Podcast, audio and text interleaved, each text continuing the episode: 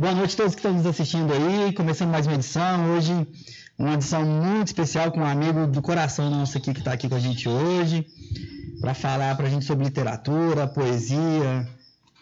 Hamd Sevla. Uh, se eu tiver falado depois a pronúncia errada, você me corrige aí.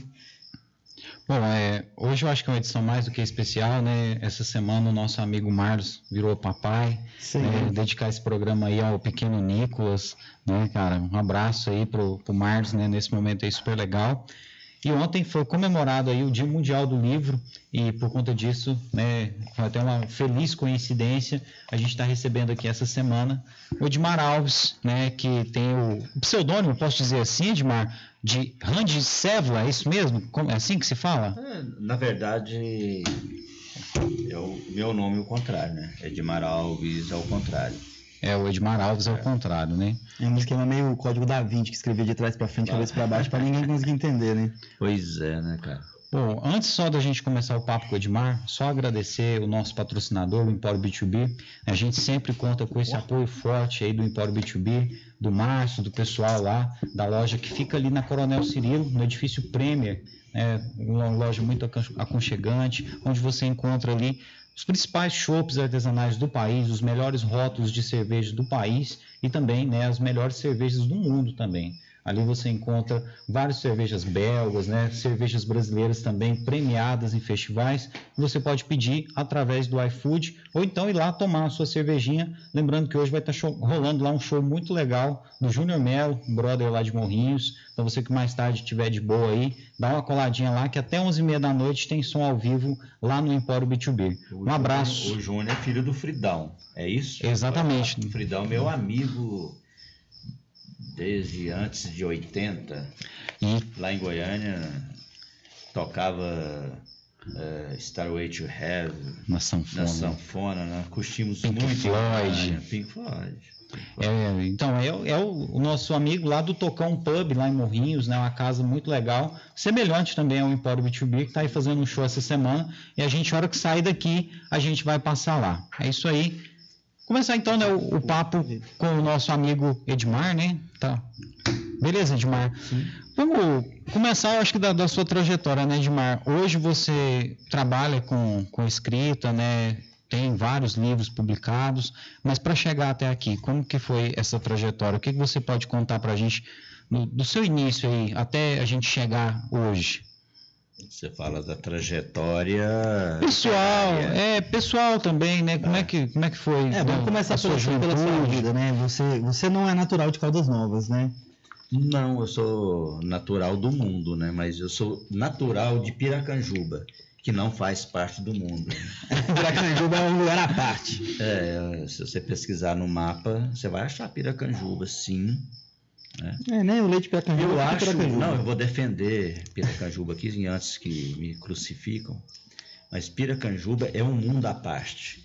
Quando eu, quando eu disse que Piracanjuba não faz parte do mundo, é porque eu quis dizer que Piracanjuba para mim é uma, é uma cidade muito especial. Para mim é uma cidade à parte, é um mundo é, especial à parte. Né? É, deixa eu te perguntar, Edmar, é, essa questão de Piracanjuba teve uma influência na sua cultura? Muito, e eu vou te contar por quê. Piracanjuba é uma cidade atípica, falando de, culturalmente falando, né? Lá tem grandes nomes é, da poesia, das artes. Quando a gente não pensava em fazer arte, em falar de, de artes, de, de, de escrever, Piracanjuba tinha uma pujança. É, ali a gente tem grandes nomes, ali tem é, Léo Lince, só para citar assim mais ou menos uma referência. E, é, e eu vou citar uma referência aqui que ninguém vai saber do que, que eu estou falando, mas é, um primo meu, é, Nauzon Carvalho, que escreve muito bem. E tem muita gente fazendo artes e, e, é, em Piracanjuba. E lá atrás, isso era mais pujante. A efervescência artística de Piracanjuba, ela era muito pujante. E eu aproveitei e eu surfei nessa onda. Eu surfei nessa onda. Eu tô falando, quando eu falo de arte, eu tô falando de, de música, estou falando de teatro, que é a minha formação. né? Eu estou falando de, de todas as vertentes artísticas. Você tem uma formação em teatro, então? Eu tenho formação artística, eh, aliás, desculpa. Música como? Não, a formação. É, é, eu sou professor de, de teatro, né? é professor de Sou teatro. professor de teatro. Aí, eu- aí eu já vou pular de Piracanjuba para Caldas, para quando eu cheguei aqui em 83, com a proposta é, né, muito ousada, que era fazer exatamente aquilo que a gente fazia em Piracanjuba. E foi um choque muito grande. Por que foi um choque muito grande? Porque aqui você estava disputando com a cultura da piscina, com a cultura da, vola, ah, da volatilidade. né? Ninguém queria, ninguém vinha para Caldas Novas falar de, de cultura, ler livro. Ué, você vem para tomar ducha quente, tomar sauna, Curtia, né? para curtir. Aí, então, eu vim com essa proposta de militar a cultura em Caldas Novas. Teve vários problemas com isso. Quando eu falo vários problemas, de adentrar, né? Fazer a sociedade isso entender que aquilo era importante, mesmo você tendo essa cultura da piscina, da água quente, mas era interessante você. Teve algum projeto que você começou nessa época Sim. aqui? Eu. Na, na área do teatro? Eu, Algum- na, na- eu fui o primeiro, isso na era moderna, é lógico que outras pessoas fizeram isso antes. Eu fui o primeiro a apresentar uma peça chamada. é, aí, pra você ver, né? O Grito da Consciência. Olha, só pelo nome. Lá no antigo Cine, cine Teatro. Onde, onde foi a Super Jovem? É nesse lugar ou não? Eu não sei, em frente àquele posto. Em frente ao posto, da, do, la- ao, lado, ao lado da praça ali, o Dodge. do Dodge. É, eu, É. eu cheguei a fazer aula de teatro ali naquele lugar ali. Mas foi bem depois. depois Foi bem depois. implantou. Isso lá em E, 98. e isso, sem falsa modéstia, é semente minha. Sim. Porque ninguém falava nisso. Lá foi o cinema de Caldas. no- Lá no- é, é no- o cine teatro, Era uma época, lindíssimo, cara, com acústica espetacular. E a gente apresentou essa peça que eu escrevi, na época que estava forjando-se no país todo aquela necessidade de falar do meio ambiente, de trabalhar isso. Eu fiz essa peça, escrevi essa peça. Plena ditadura, né? Na, na verdade. Né? No final dela, Finalzinho, É. 80, 87, na 88. pseudo abertura, né? Sim. Foi Ele- onde se matou mais. Que eles Matou mais a, a- a cultura, matou mais gente, matou mais ideias, enfim. Foi uma Quando eles estavam falando de lenta, ordeira e gradual, né? Não, Ainda a você entrega. sabe que não foi nem Não, lenta, sim, nem foi- ordeira, né? Por isso que eu falei que eles estavam falando isso daí, né? Eles eh, Na propagavam que verdade, foi muita bala e muita cruel, é, Crueldade. né? crueldade. Enfim. E a gente apresentou essa peça. Para minha surpresa, eu já tinha visto filme em duas sessões. Eu tive que improvisar porque a peça foi em duas sessões. Eu tive que fazer uma segunda sessão. Por conta da quantidade de público? É. Hã? A quantidade de É. público foi muito grande. Muito grande. né? Muito grande. E aí eu falei assim, puta que pariu, né? Eu acho que eu tava falando a coisa certa e achando que tava falando no, lugar errado. Não. As pessoas tinham fome disso. As pessoas tinham fome de cultura. Você surpreendeu, né? Você É, achou que você tava, tava vindo para quebrar pa- paradigmas e É, tudo, e e, eu- as eu- pessoas Eu, estavam como aceitando. eu né? sempre andei com plano B, D e vai até o Z e Até se não fosse ninguém, você, ia- você já tinha um plano para isso. já né? tinha. Aí eu apresentei a, a, a segunda, segunda sessão né, do teatro com a versão juvenil. No mesmo dia, no outro, em outro. Não, na mesma hora. Na mesma hora, acabou. Terminou uma, sessão. Eu e- não- eu os, não os sabia. atores não estavam nem Eu não preparados pra isso. sabia nem o que estava acontecendo lá fora. Caramba, tinha gente esperando para entrar e não É, tinha lugar. E eu falei falou, vai, assim, ó, então vai ter que chama- ter uma segunda sessão. Chama os meninos, que eram os doidos para entrar, mas eram os cavalões, né? Primeira sessão eram os, os, os molecão maiores. E eu participava de um projeto lá no Casarão, que era de formar essas meninadas. E, e tinha muita gente querendo fazer isso. E eu formei três, quatro equipes a mesma, a mesma, com o mesmo objetivo. E assim se deu. Apresentamos duas sessões. Foi recorde de bilheteria. Eu nunca vi essa bilheteria. nessa época, né? Ossos do ofício, né? Não, nessa época começou a terceirização.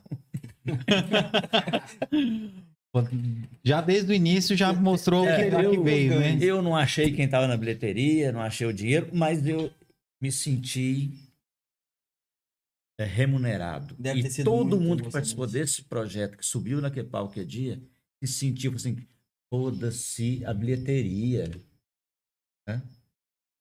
Então, falamos do, dessa vinda minha para Caldas E Novas. foi em que ano isso, Edmar? 83. 83. Eu acho que a peça foi em 85. 85. É. Bom, você fala de, da sua vinda né, para Caldas Novas, mas antes de chegar em Caldas Novas, teve um, um longo trajeto. Para chegar aqui. É, por onde você passou Entre assim? Piracanjuba Ah, e Caldas tá. Novas. é, até chegar nesse momento aqui em 85, Ah, se bom. estabelecer em Então, Caldas Novas. É, então, eu vou, te- vou te falar. Tem um trechinho, né? Não, tem um trechão. Na verdade, eu sou nômade, né? Vocês consideram um nômade. Eu sou. Você é, o o Mar, Marlon é, O o, ser humano é, né? o meu amigo Evandro. é, Pink Floyd, Evandro é. Todos aqui somos nômades. Essa... Esse negócio de morar em lojinha, isso é coisa que a gente inventamos agora. Eu falo agora bem lá atrás. Sim, né? É, mas eu, eu dei uma rodada boa. Igual a gente estava conversando ali no balcão. Eu, hoje, se tratando de um país continental igual ao nosso, eu posso dizer que eu tenho uma pequena amostra de tudo quanto é cultura. Pequena amostra. Sim, De de tudo cada quanto é cantinho. cultura, de tudo quanto é, é, sei lá. Eu dei uma andada boa, uns dois anos. E- Visitei o país inteiro com a mochila e com né, um foi- calhamaço poético.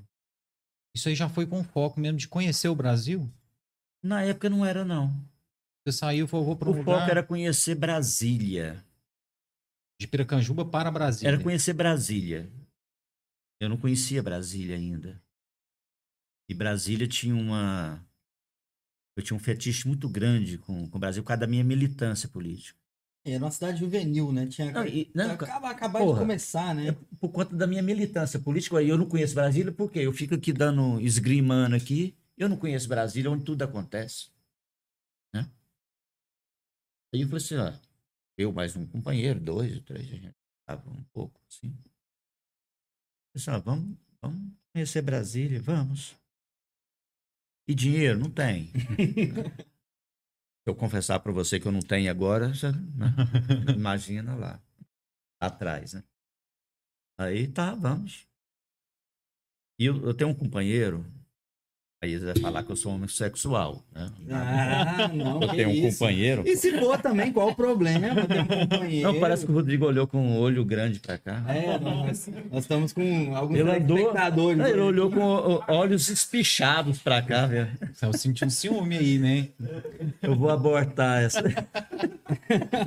Ó, Mas na, na- na época era companheiro e hoje Sim, é. Hoje, hoje ele tem uma companheira, a Débora, né? Nossa amiga dela. Vamos, Ah, vamos mas- deixar isso.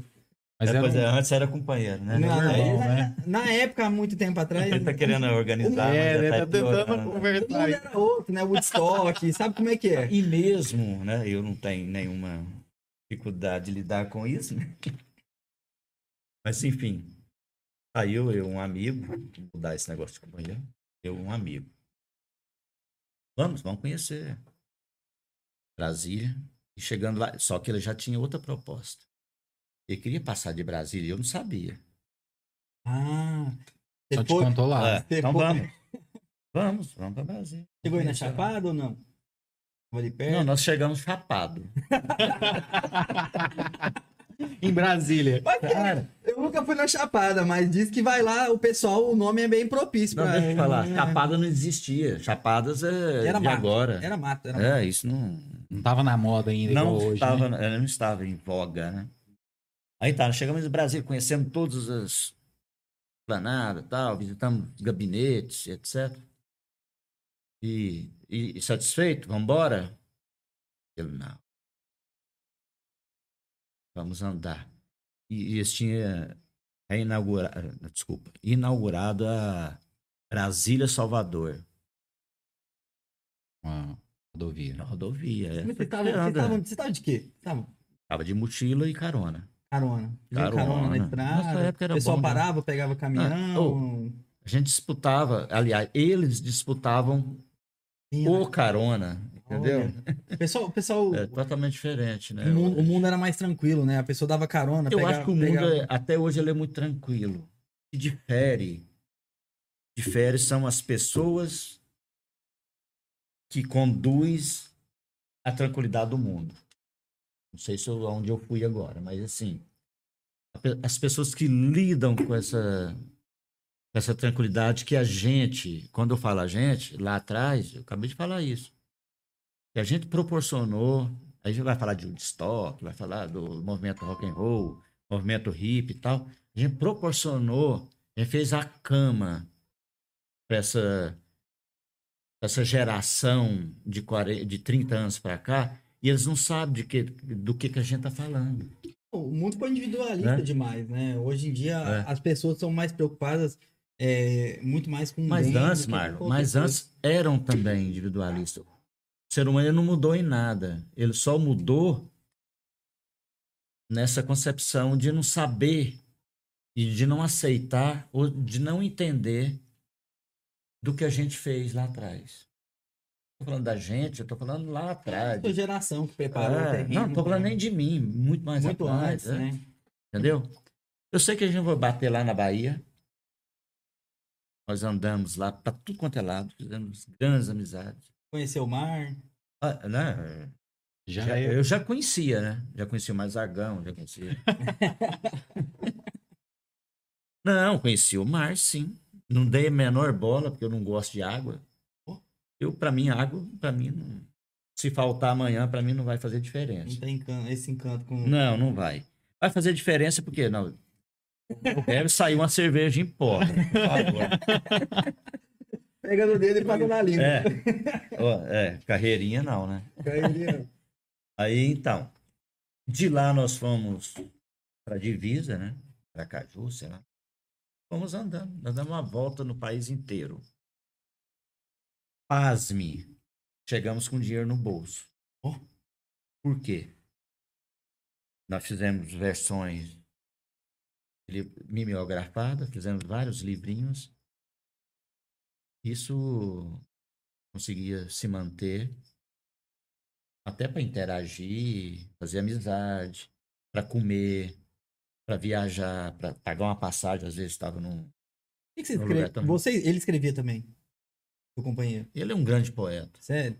E aí, o que, que você escreve? O que, que você escrevia na época? O que, que você tem alguma, alguma coisa produzida Na época que é eu da escrevi época? isso aqui, ó, Marco. Esse aqui. é o meu, meu primeiro Tá, livrinho. tá pegando, tá pegando essa câmera aqui? Ah, esse Passa pra essa câmera aqui pra é. gente mostrar aqui, ó. Primavera sem néctar. Esse é uma coletânea, pode ver que ele é magrinho, né? Ele é bem delgado. Ele é bem delgado, até pra poder É. ser mais fácil de Eu não de quis misturar isso aqui com nenhuma obra minha. Falei assim, isso aqui vai ficar aqui. Isso aqui foi feito Ah. tudo nessa viagem. É uma espécie de carneira. Uma... Eu, eu até abri, Carneira é aquela coisa de cemitério, né? Sim. até abrindo uma página aqui, tem um versinho aqui, ó. É. Olha que bicho engraçado, de olhos arregalados que olha a civilização. É o- esse olhar que, cê- que vocês tiveram na época, né? do- Tudo isso aqui foi concebido nessa viagem. Essa primavera. Não, não, não. Esse eu andei com ele. Isso aqui eu já, Você já tinha ele pronto. escrevendo desde os 14, 15, 16, sei lá. Vocês mimeografavam, Eu grafava. Faziam uma, Fazia- uma espécie de fanzine. É, isso, exatamente. Eu quero resgatar isso, hein? Ah, É, a fanzine é Eu um negócio quero voltar. legal. Eu quero voltar, não. Aliás, nunca fiz isso aqui em Caldas Novas. Eu quero. Essa, essa mochilinha que eu trouxe aí, você tá sentado em cima dela, né, Rodrigo? Do lado. Tá ali, ó, do lado. Essa aí, ó, do Marcelo, ganhei do Marcelo. Eu quero andar com isso aí, ó, vendendo eh, essas coisinhas aí. Quero Olha, voltar a fazer isso. Eu, eu acho assim que a Fanzine era o podcast do, dos anos 80, né? Ou 60, Exatamente isso 70, que a gente né? tá fazendo aqui. Esse aqui é do, Não é? do SESI de São Paulo? Ou eu tô doido? É, o Marcelo é o meu, o meu editor, né? O Marcelo ele tá aqui nesse. O Marcelo me deu essa. Vocês vocês dois tinham uma pegada, você, você e seu, seu companheiro, uma pegada muito Raul Seixas, Paulo, é, Paulo Coelho, né? Ou não? Ou não, Não, eu, eu, eu nunca fui de, de Paulo Coelho. Engraçado. Sério? Mas era o cara da, da galera. mas Mas, Raul- eu não. Mas Raul Seixas e Paulo Coelho, assim, você fala no sentido dos dois Eles, se eles, completarem, eles assim, né? uma- é, rolê. eles tinham uma casa no, no interior de São Paulo lá, ou do Rio de Janeiro, que eles sentavam, que eu lembro que ele deu uma entrevista falando que eles sentavam de cócoras e ficavam compondo, escrevendo. Não, eu nunca cheguei nessa viadagem. mas assim. Não, mas é. Não, com todo o respeito da viadagem do, do Paulo Coelho com, com o Raul, que, que, né, que sacudiu uma galera toda, uma geração toda. Salve as viadagens, né? Mas eu nunca fui leitor do Paulo Coelho. Se você me perguntar qualquer coisa do Paulo Coelho, eu não sei falar. Não sabe, nem, nem o Alquimista, que é o Não sei. mais famoso dele. Não sei, mas respeito o cara. Eu sei o que, que ele escreve. Para que tipo de gente que ele escreve. Isso aí da importância dele numa geração toda, da importância dele hoje, enquanto escritor ainda. Ainda, né? É um dos é maiores né? escritores brasileiros, que mais vendeu mais livros. Respeito talvez, né? pra caramba, mas nunca li Paulo Coelho. É, é eu, eu estava noutra vertente. Não desmerecendo Paulo Coelho, porque às vezes eu estava até adiante da minha vertente que eu estava vendo. Edmar, nessa época, quem que te influenciava de escritor, assim? Quem que você se Cara, não inspirava? tinha ninguém. Era o que vinha na sua Não cabeça. tinha ninguém. Depois que eu fui ver al- alguma coisa, eu conheci um grande amigo meu, lá de Portugal, o Fernando Pessoa. Ah, sim, você, teve contato com uma poesia dele. É, eu conheci. Naquelas viagens, né? Sim. Sempre Cara, isso que ele fazia, né? Ele nunca redou o pé. ó, chegou. Nossa, agora, o seu agora instrumento agora de trabalho, ver, né? Agora Chegou começo a ver. agora, né, cara? tudo- Edmar, Agora eu me vejo. essa parada aí que você fez, por exemplo, essa viagem, assim, é meio Jack Kerouac, né? Aquela questão do on the road e tal. Isso aí tem alguma influência sobre a- aquela sua história? Você se enxerga naquela história ali de, de pegar a estrada com amigos e descobrir mesmo o que existia? Esse negócio de pegar a estrada, o, Thierry, ela é tão visceral que depois que você faz isso, você- toda hora você quer, você quer ir. Toda hora, pegar a estrada. É, A estrada te chama. Como, como... ela, ela chama, né? Outro dia eu tive um contato com, com um catador, como é que chama esse negócio? Coletor. Coletor de, De- reciclagem, né? Aham. E eu puxando a língua dele, ele me disse assim: Tá vendo aquela, aquela avenida lá? Eu tô. Meu sonho é pegar esse carrinho meu, colocar tudo que eu gosto, que é pouco, e ir nela assim, cara. E não parar mais. Porque a estrada não acaba, né? A estrada ela emenda uma E vai, né? ela vai. Eu olhei pra ele e falei assim, velho. Você não tem um rabicho aí, não? Não tem uma carretinha, Eu ir junto. né? Essa questão da estrada. Deixa eu mandar um abraço aqui pro João Paulo, tio João Paulo, João, João Paulo não, gente, João Pedro, tá? Porque Ah, a gente tava falando mais cedo do tá João Paulo. a gente? Um abraço pro João Paulo japonês também, é, o, o- um abraço pro, é, um abraço pro João Pedro, João Pedro Imóveis, Tio João Pedro tá aí vendo a gente? tá vendo a gente aqui pelo Facebook. Olha, eu mandei o link para ele hoje no, no WhatsApp e a gente quer receber você aqui, viu, tio? Com prazer a gente falar sobre o seu trabalho aí na maçonaria, o seu trabalho social também, é, e todas as funções que você desempenha também à frente aí, né, dos corretores aí. Vamos mandar um abraço pra todo mundo que tá assistindo aqui. O Gabriel Rodrigues tá mandando aqui a Grande Edmar. O Revise Revise, já estamos ansiosos aqui. Tava- acho que é quando estava falando aqui de, de- daquela, daquela questão de reviver, né? Que é- que é- eu, não, eu não perdi o nome. Qual que é o nome que você estava falando ali, que ele falou? O- Da- das escritas, assim, o modelo de escrita.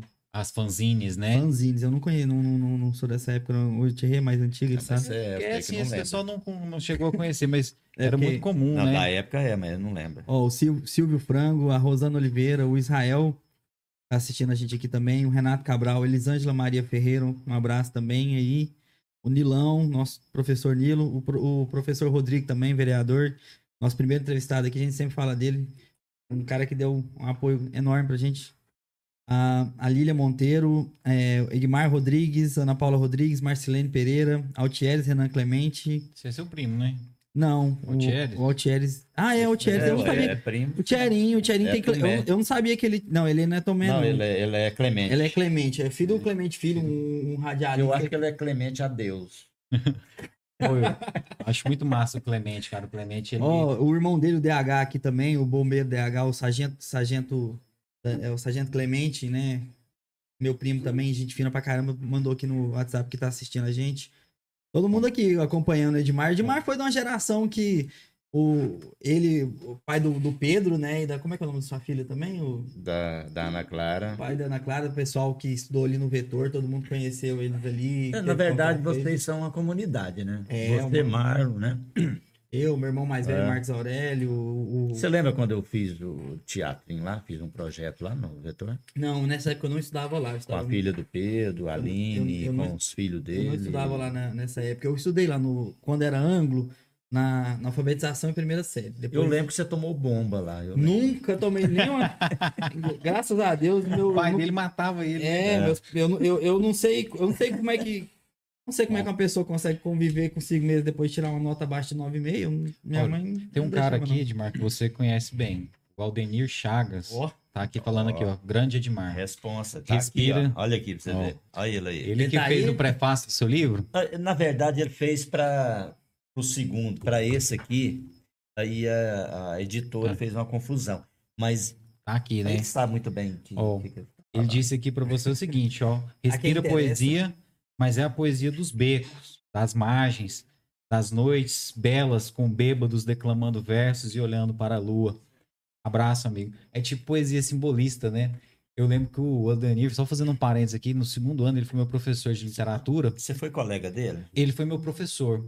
Ah, E- seu professor, E, né? e aí ele queria levar a gente, a gente tava Ele fazendo foi meu aluno, sabia? Olha. Meu aluno de teatro. de teatro. E hoje é é um mestre, né, na, na área da Que isso, linguagem, Ademir né? É uma referência Caldas É. É, também foi meu E aí ele queria também. levar a gente no cemitério, cara, pra fazer. A, a gente ia fazer a apresentação da, Mas, das poesias tipo, simbolistas Mas é lá. lá que é Aí o- a, a diretora, a cenário, diretora vetou. Aí ele falou, gente, ó, não vai dar pra ir no cemitério? Vamos lá na Salete lá, então, que tem um clima você clima assim, você ver a...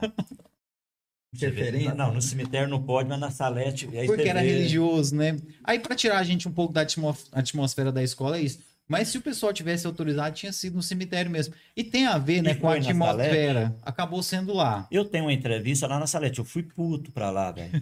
É Júlio- Porque- Hoje, hoje você não tá puto, não. Hoje você Não. veio de bom grado aqui. Nada, cara, Não, e né? lá fui, depois que eu cheguei lá, e eu tô é, como, é, igualzinho a música, né? Adapte, né? Eu, eu me, me adaptei. E, eu- e engraçado que antes de ser salete, ali eu fazia downhill.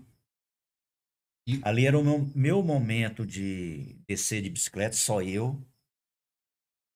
Desligava freio. Ali não tinha loteamento, não tinha nada.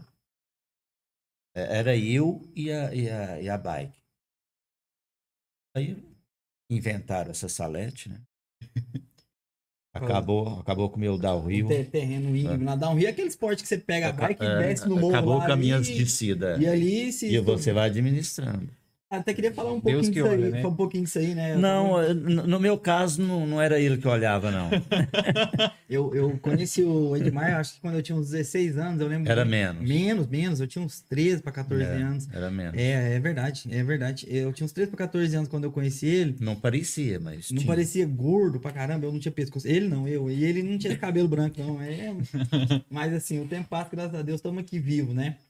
É, na época, coisa que eu me lembro. Felizmente a gente ainda tem cabelo, né? É, Pra chamar de branco. É, o Marlos, ele teve que fazer uns procedimentos. Ele fez. Ele foi na Turquia, irmão, pra É, comprar cabelo. Turquia, mas lá o- Guarde aí. Achei que a gente... Não, aqui, velho. Achei que a gente era amigo. Mas uma calvície mora lá em, na Turquia, talvez se- seja por isso, né? O povo adiantou lá. É, o povo já se adiantou lá. Não, o Marlos aproveitou, né, Marlos? O- Lá ainda ainda vende petróleo ainda? Cara, eu não, eu não comprei esse, mano. Eu comprei cabelo, que tava muito caro. O petróleo, peruca, o, embora o petróleo, o petróleo nem deu uma olhada. Mas você passou em Dubai, né? Passei, passei no Dubai, passei lá no Catar. Olha aí, cara. Eu, o mais que eu fui foi Marzagão Tenho também. vontade de fazer igual o Lula, assim, mandar a mão esquerda assim, no, no petróleo, assim, nem tirar uma foto. É. O, eu conheci ele, cara. Eu lembro que ele tinha uma bicicleta que na época custava. Você fala ele e eu. É, o Você, Edmar. você, o, o Andy. o com. Com- Tinha uma bicicleta que custava 6, 7 mil reais na época. Não, que mas era um absurdo. é, era era um muito. absurdo. Era lógico que era um absurdo. Era absurda. é, O Até salário mínimo, penso salário mínimo era 200 Engraçado reais. que eu tenho ela até hoje. Você tem ela até hoje. Ela vale 150 reais, mas eu tenho até. Não, e ele, e ele e eu lembro da época dele falar assim que ia pra Marzagão de bicicleta. Antes, antes de começar esse frisson, essa onda de Caldas Novas do pessoal pedalar, ele já pedalava, pedalava longe, pedalava 50, 60 Não, quilômetros mas assim. agora já fazia água limpa, Buriti, Morrinhos e vinha embora. É 125 quilômetros. Imagino que Isso- devia ser e- muito caro, né? Parar pra poder pensar que isso era 2003, entendeu? E o pessoal é, achou que o ciclismo entrou em Caldas Novas assim do E nada. sem assim. química, né? Que a galera que andava comigo era farmácia, né? Era, sei lá como é que chama, bebida. Eu não, eu era na, na tora. Você era fala, o pessoal tomava um pré-treino, é, tomava sei lá, uma creatina. uma creatina, um negócio. Você Era tomava- só arroz com feijão mesmo. Não, é, eu era minha. Fruta e. Não, ele minhas tomava uma cerveja pronto. quando chegava lá em Marzagão e voltava ainda. É, tomava assim. Tomava Chegava lá e tomava uma cerveja ainda, né? Demais, mas nessa época, imagino, hoje o ciclismo é um esporte caro. Naquela época eu imagino que devia ser Ele talvez foi mais caro. 10 vezes Ele mais. foi mais caro. E, e como é que era? Tinha que ir em Goiânia, acho- São Paulo, comprar peça? Não. É, Pedir. Goiânia né? tinha. Aí pedir em Goiânia, Goiânia. tem, né? Goiânia tem.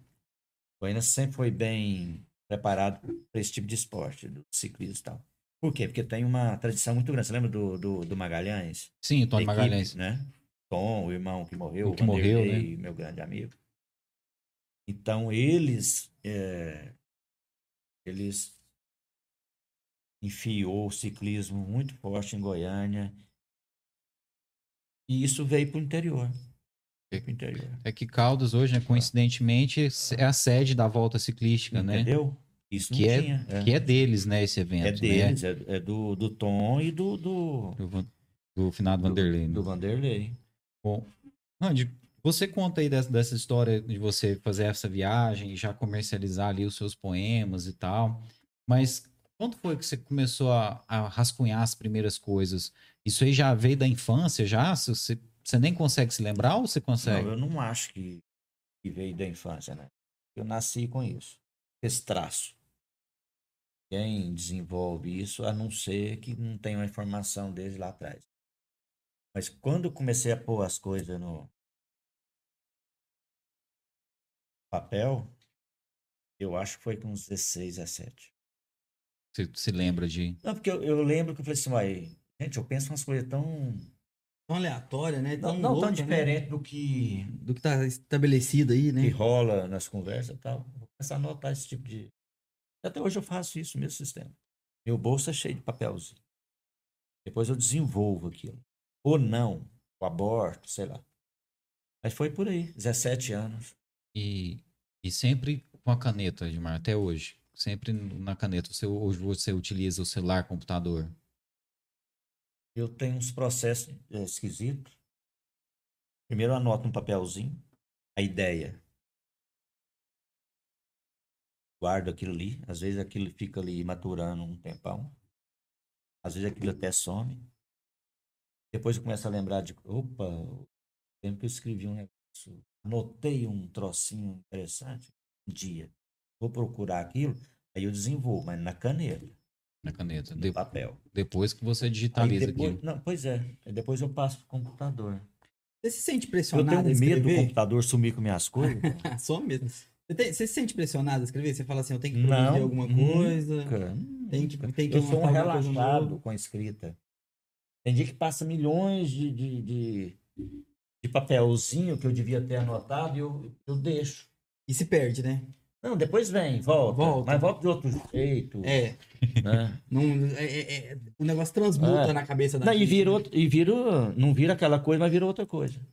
E ninguém nunca vai saber se o melhor tava ali Eu, que eu passou, deixo a poesia, quando eu falo da, da poesia, eu estou falando do trato da, da literatura é, na amplitude dela. Eu deixo ela cuidar de mim. Ela fluir. Eu deixo ela cuidar de mim.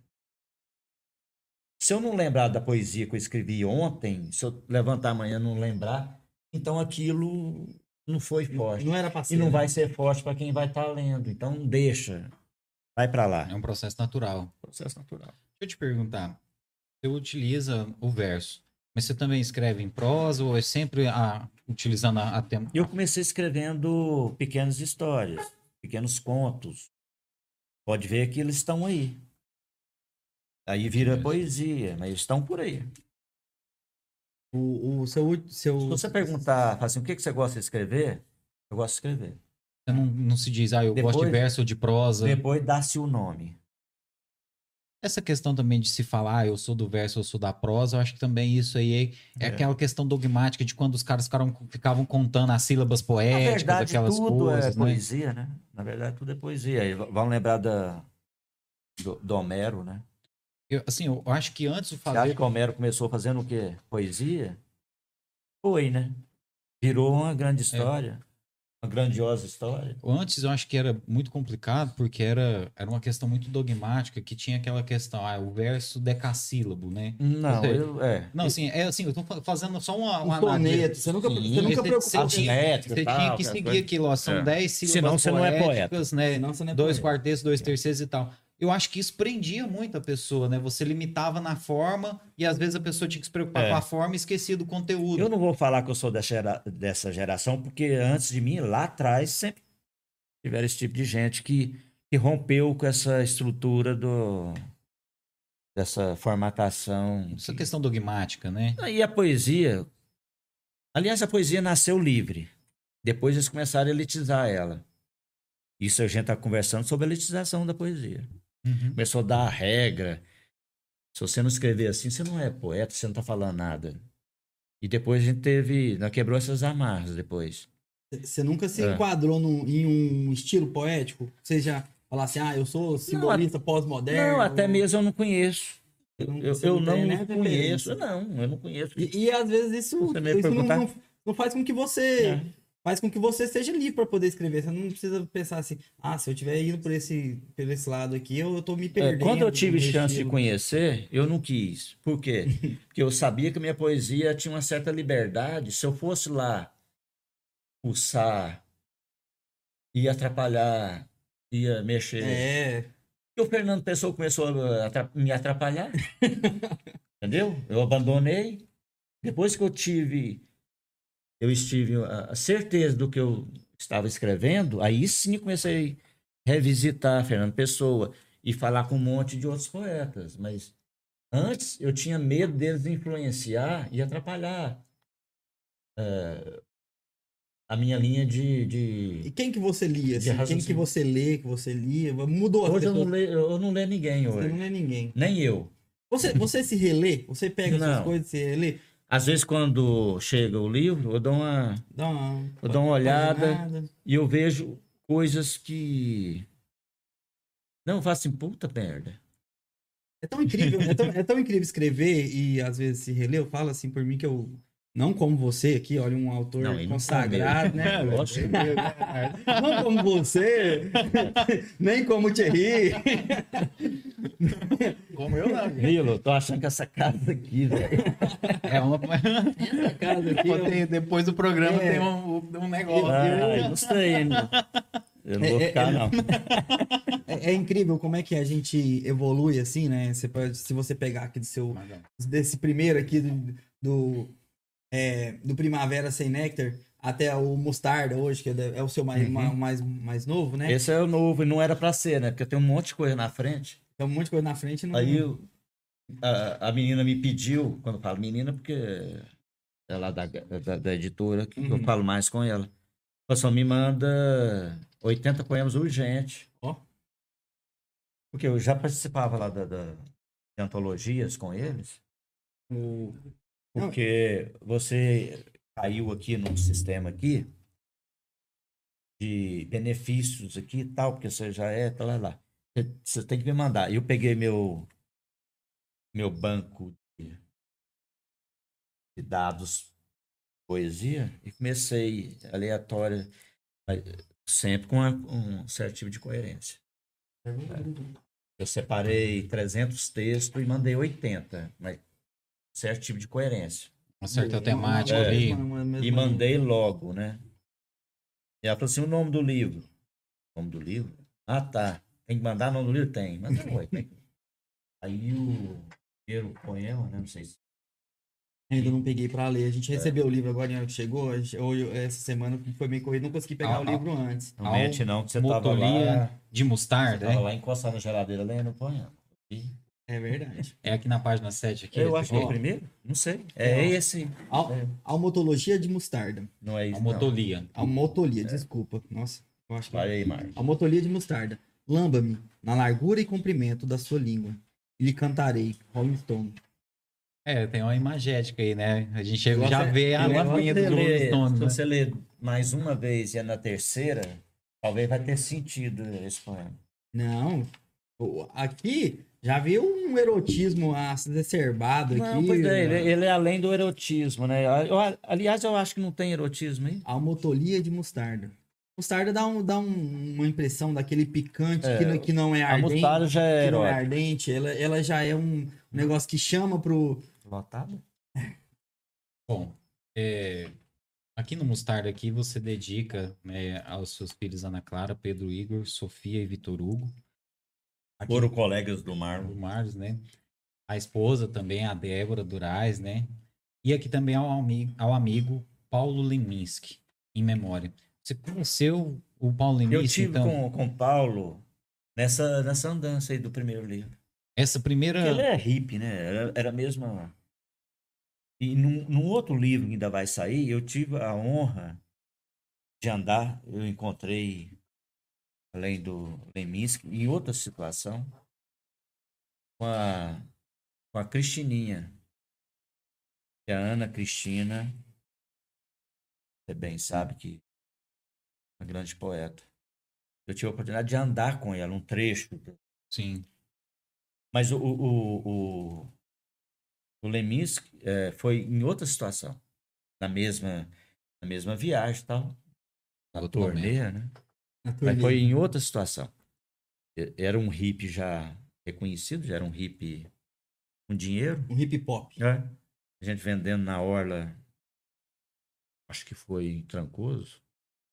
Raial do Ajuda. Ô, Jesus. Eu não sabia nem quem era Leminski. Mas eh, Ele já tinha aquele bigodão, já, nossa, né? marca registrada, né? É, ele é, é o cara, né? Com a suguinha verde, O Borato, né? uma verde, um verde desse robozinho me olhando aqui. Aí eu vendendo as coisas, a gente garantindo ali a. E ele fazendo a mesma coisa, mas já num formato já Leminski. O cara já era, era professor, já tinha livros publicados. E sentamos lá para conversar. Ah, tá, você... Foi nessa situação que eu conhecia. Aí vou falar que ele teve contatos depois, nunca teve. Mas ali foi o suficiente. Uhum. Nós ficamos menos de meia hora conversando. Eu conheci o Leminski e ele deve ter me conhecido, Com certeza. na essência. Eu nunca mais voltei a falar com ele. Né? Talvez não houvesse nem a necessidade. Talvez tudo que precisava É, ser dito acompanhava, né? Acompanhava, porque o cara é um grande compositor, além de. Além, não. Um grande compositor da música popular brasileira. E acompanhava. Mas, pô, esse é o Lemis que eu conheci lá em Trancoso. O mesmo Leminski. né? É o cara descalço, lembro direitinho, tava com esse paradrapo, sei lá, pisou numa espinha de peixe. É, A sunguinha dessa cor aí, desse porra aí. E vendendo as poesias. O- Hoje, né? Se eu tivesse com essa sunguinha hoje, ele é um Bolsonaro, né? Ver- verde bandeira. E a cor amarela dele, né? Porque nessa época o, Lemis já tava com um problema de saúde. Amarelo devia ser, amarelo devia ser Vou figo. perguntar pra você. Você também compõe músicas? Como é que foi? Não, eu não componho música, não. Alguém ousa em musicar os meus poemas. Já, já fizeram Eu tenho isso? problema com. com. Aqui é quando você repete na música, né? Chama Refrão? refrão. Eu tenho problema com isso. Pra mim, poema que você começa a voltar e falar a mesma coisa, pra mim eu já tenho problema.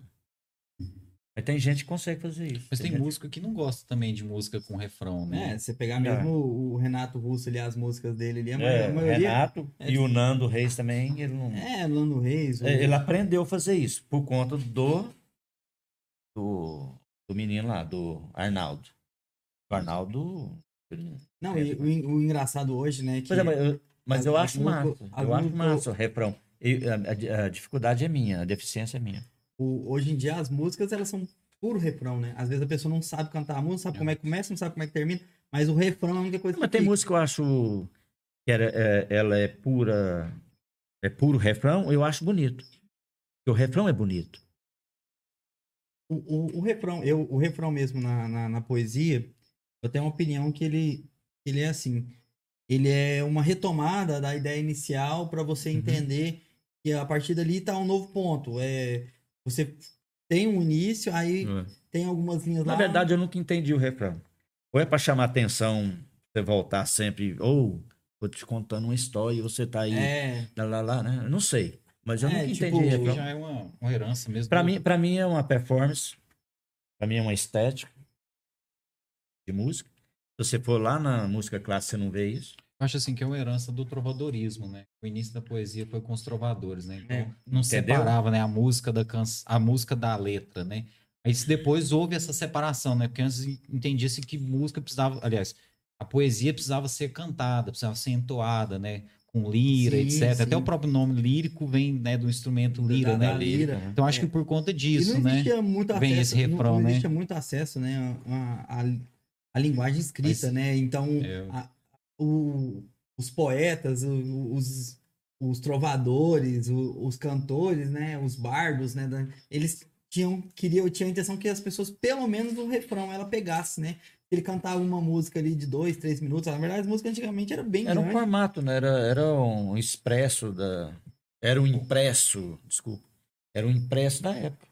Sim. Era é, De, de imprimir isso na, na, na, na mente, né, na, na memória, das né? pessoas, era cantar. gravar, né?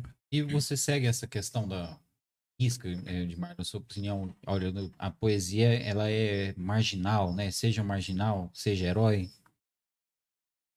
Zé? O que é ser marginal, né? Eu acho que eu sou um poeta marginal.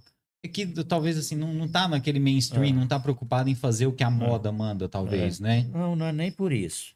Talvez é porque eu tento é, retratar. Talvez eu seja um pintor é, que eu tento fazer traços da sociedade.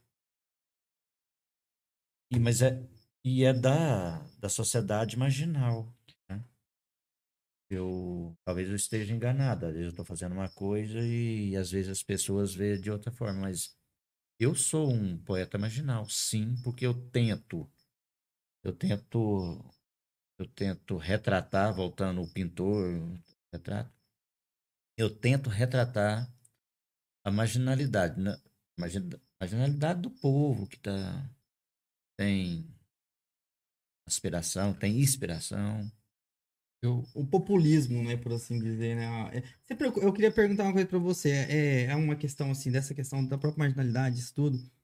É, é uma dicotomia que a gente vive, assim, uma, uma- um paradoxo, né? É, você vai escrever, por exemplo, vamos dizer que você, ah, eu quero escrever para a cena underground, quero escrever para as pessoas que não, não, alguma coisa diferente, algo que choque as pessoas e tal.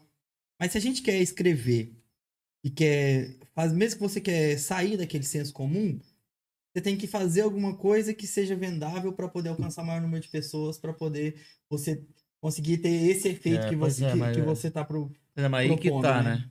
Talvez essa questão do, da marginalidade, da poesia marginal, ela não é proposital. Eu não, eu não escolhi esse. né? Eu não escolhi essa tendência Eu não escolhi, é porque eu sou marginal. A gente é marginal. Eu vim, eh, a gente é.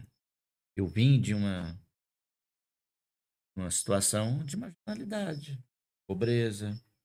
Então não tem como você fugir disso. Eu não escolhi esse tema. Eu não sou marginal por.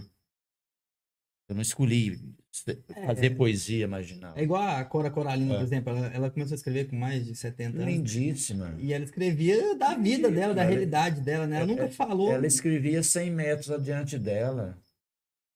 Ela, ela nunca tra- ultrapassou a ponte, falando literariamente. Sim, sim. E, e ela conseguiu fazer o quê? Ela, ela ultrapassou todas as pontes do planeta a sua poesia. Ela nunca arredou a sua muleta da janela, entendeu? Que eu olhar. também não. Eu nunca arredei da minha janela.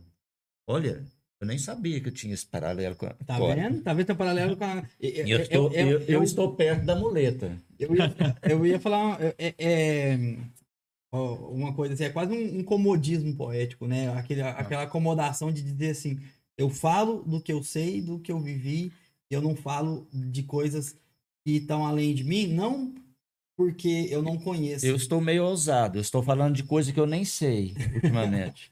Você, tá... É sério. Cara, eu acho que é, é o olhar, né? Ela É. tinha uma experiência de vida, uma coisa, né? Que mesmo com Eu toda estou assim, meio Dom Quixotiano, entendeu? Eu estou esgrimando é, comigo mesmo. moinhos de vento. Não, é, eu, eu tenho vários deles. Cara, é assim, eu, eu acho que com, com tudo, toda a vivência que ela tinha, ela trazia aquela simplicidade na poesia, mas dizia coisas muito profundas. E assim, pelo pouco contato que eu tive aqui com, com a sua poética, Edmar, eu vejo sim que você tenta enxergar o que não é óbvio, né? Você traz, pelo menos a minha impressão. É dessa luta que eu falei agora. Você eu tô traz- aí é. já com as coisas que eu nem sei que eu tô Você falando traz mais. um olhar sobre a sociedade simples, sobre até essa pessoa que está à margem da sociedade, esse escritor também, mas assim, de, um, de uma linguagem que foge do óbvio, do que as pessoas enxergam. E de, de uma linguagem que não espante. Tem coisa mais chata de falar da sua origem, de onde você vem, do seu, da sua lojinha, do seu gueto? Tem coisa mais chata? Aí vem o cara ficar escrevendo isso toda hora. Reafirmando aquilo o tempo É, todo, é. né? Pô, eu sou marginal, sou marginal. Ué, todo mundo sabe que você é marginal, cara. Tá, tá na sua cara. né? Aqui tem, tem gente falando aqui que tem uma música sua, né, aliás, poema seu que se tornou música, chamado Barquinho de Papel. Como é que foi isso aí? O... Ah, chegou. Como é que foi a história do? Ah, lá lá em casa é um meio que divã, né? Os caras chegam desabando eh, problemas. e tem um amigo nosso, Um muito centro de querido, apoio ali, né? muito querido, chegou lá muito grilado. E eu não tava afim de escrever nada naquele dia. Tomando minha cervejinha lá e tal. Meio que Zeca Pagodinho lá. Aí ele chegou, pá, pô, vida, pá, pô. Aí puxei minha caneta tal, e comecei, vai, Leandro. Vai, Leandrinho, vai falando aí. O que você tá fazendo? Tô contando sua vida aqui, aí eu sou grilado, né? Pô, além de estar com problema, você ainda escreve minha desgraça. e eu saí, foi embora. Aí chegou um casal de amigo nosso, músico.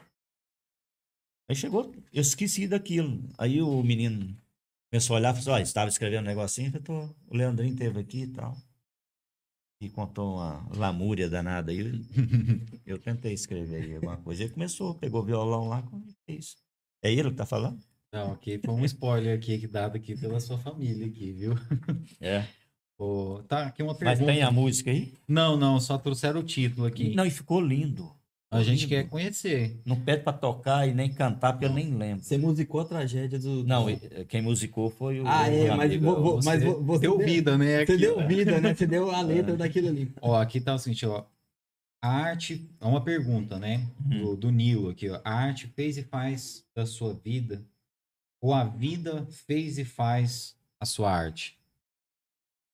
Eu acho que é uma mistura. Que né? isso, hein, Nilo? Eu acho que eu sou uma bitoneira. Triturando tudo ali. Não, aí, né? Eu sou uma bitoneira, né? Aí, Não, aí é o nome dele, né? Poesia concreta de concreto armado, né? Nossa, tá vendo? Se você não faz essa pergunta, Nilo, não ia. Vai chegar a essa concepção. Nunca, Vai né? ter muito engenheiro e arquiteto comprando esse Já livro tem aqui muito Wagner Tomé aí. Tem va- muito Wagner Somé aí. Mas te perguntar, ô, Randy, o negócio é o seguinte, por exemplo, eu vi já Humberto Gessler falando o seguinte, que ele faz uma música e ele não entende muito bem o que, que ele tá querendo dizer naquele momento. E que depois, às vezes, quatro meses depois, seis meses depois, ele começa, talvez, entender aquilo que ele está escrevendo, mas que para outra pessoa tem um sentido totalmente diferente. Com você é assim? Não. Quando eu escrevo uma coisa, eu sei exatamente o que eu estou fazendo. Para mim, ela tem um sentido. Depois, eu vou concordar com, com o Humberto. Depois, ela toma. eh, Poesia é o seguinte: você faz, pode ver que tá aí, ó. Palavras ao vento, eu acho.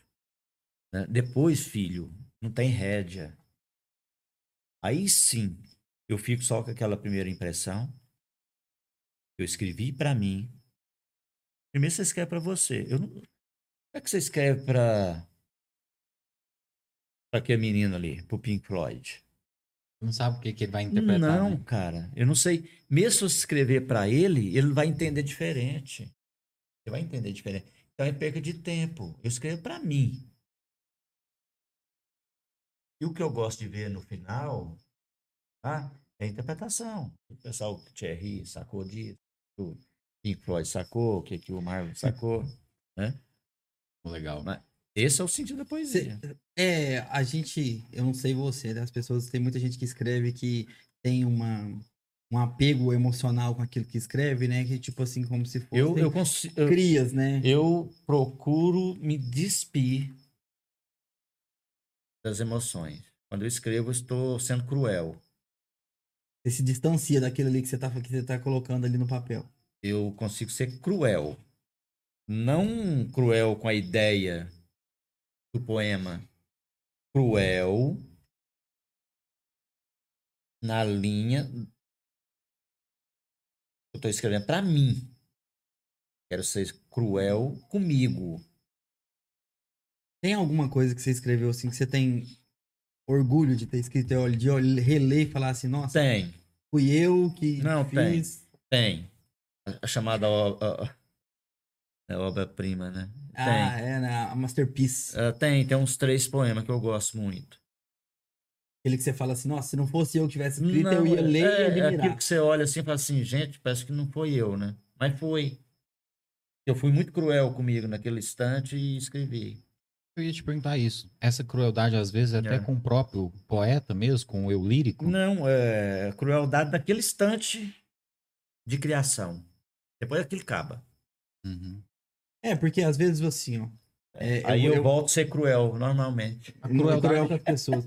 Porque, por exemplo, vamos dizer que você tá passando por um momento de um. Eu, eu falo de mim, assim, que é uma das coisas que Hum. eu escrevo. Tá passando por um momento de, de dor, de, de perda, e, a- e você sabe que aquilo que você vai escrever, ele vai te contar a verdade. Ele vai te dizer aquilo que você tá É, mas, passando. mas- eu não consigo narrar isso, não. É, momento assim, ah, eu perdi, eu tive uma, uma, uma, uma- perda e vou escrever alguma coisa. Eu nunca dei conta disso. Não. Não. Eu falo, eu- é, mas eu tô falando assim, de. de... Eu, eu consigo escrever sobre as perdas naturais. Porque toda hora você está perdendo alguma Uhum. coisa. Não, sim, eu Você está perdendo você. É isso, isso que eu tô Você já falando. pa- por parou para exemplo. pensar isso? Sim, é, cada Toda dia é um dia tá menos, É, né? Isso que eu tô né? falando, eu tô falando assim, por exemplo, Eu vezes, consigo escrever sobre essas a- perdas às vezes você tá aqui, ó. Você tá aqui dizendo assim, você falou que vai fazer 61, você falou- você vai fazer? Nossa, você prometeu. Tá dando spoiler, hein? Ele falou que não ia falar, né? Não, ele nasceu em 61, gente. Ele tá fazendo 50. Não, eu nasci, eu nasci só. o Edmar é muito Ó, massa, cara. até- até peguei um poema dele aqui, ó. Que, ó, envelheci, do berço ao diploma. Isso não. é isso. O quê? Ah, aqui. qual? Ausência, ausência vasta? Ausência vasta. Ou é lua? Aqui. Lua. Esse aqui é uma antologia Hum. que eu só tô aqui, ó. Ah, tá, certo. Ah, sim, sim, sim, sim. Agora que eu vi. Antologia. Olha, tá vendo? Eu, eu, falo, eu, É, eu sou bem. lua, essa eu, é lindíssima. eu sou bem leigo. A antologia, esse aqui ó, é de um livro Poesia Livre, concurso nacional Novos Poetas 2018. Foi um concurso que teve, você participou, É, é, é um, e aí o é seu. um coletivo, né? É um coletivo. Isso, aí, nossa, muito legal. Aí são É. vários escritores que estão É. que aqui dentro do livro. eu Só estou aqui na lua. Eu, na minha. No, meu- no meu leiguismo aqui, não, não, não, não tinha É. entendido. É, aí tá. Mas aqui, só Hum. para. Tem lindo.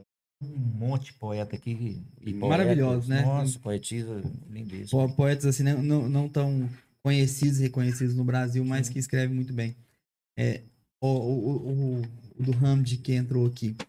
Lua, o céu está lindo, como deve estar sempre, cheio de pétalas estelares, serelepes. Quero convidar você para comemorarmos juntos. Comemorar o quê? Terceiro lugar. Terceiro lugar de quê? Terceiro lugar de qualquer coisa ou de coisa nenhuma. O sol enfor- enf- enfurquilhou suas pernas, as das suas, e amanheceu. E não vi nenhuma superlua. Ramo de Selva, Sévula, Caldas Novas, Goiás.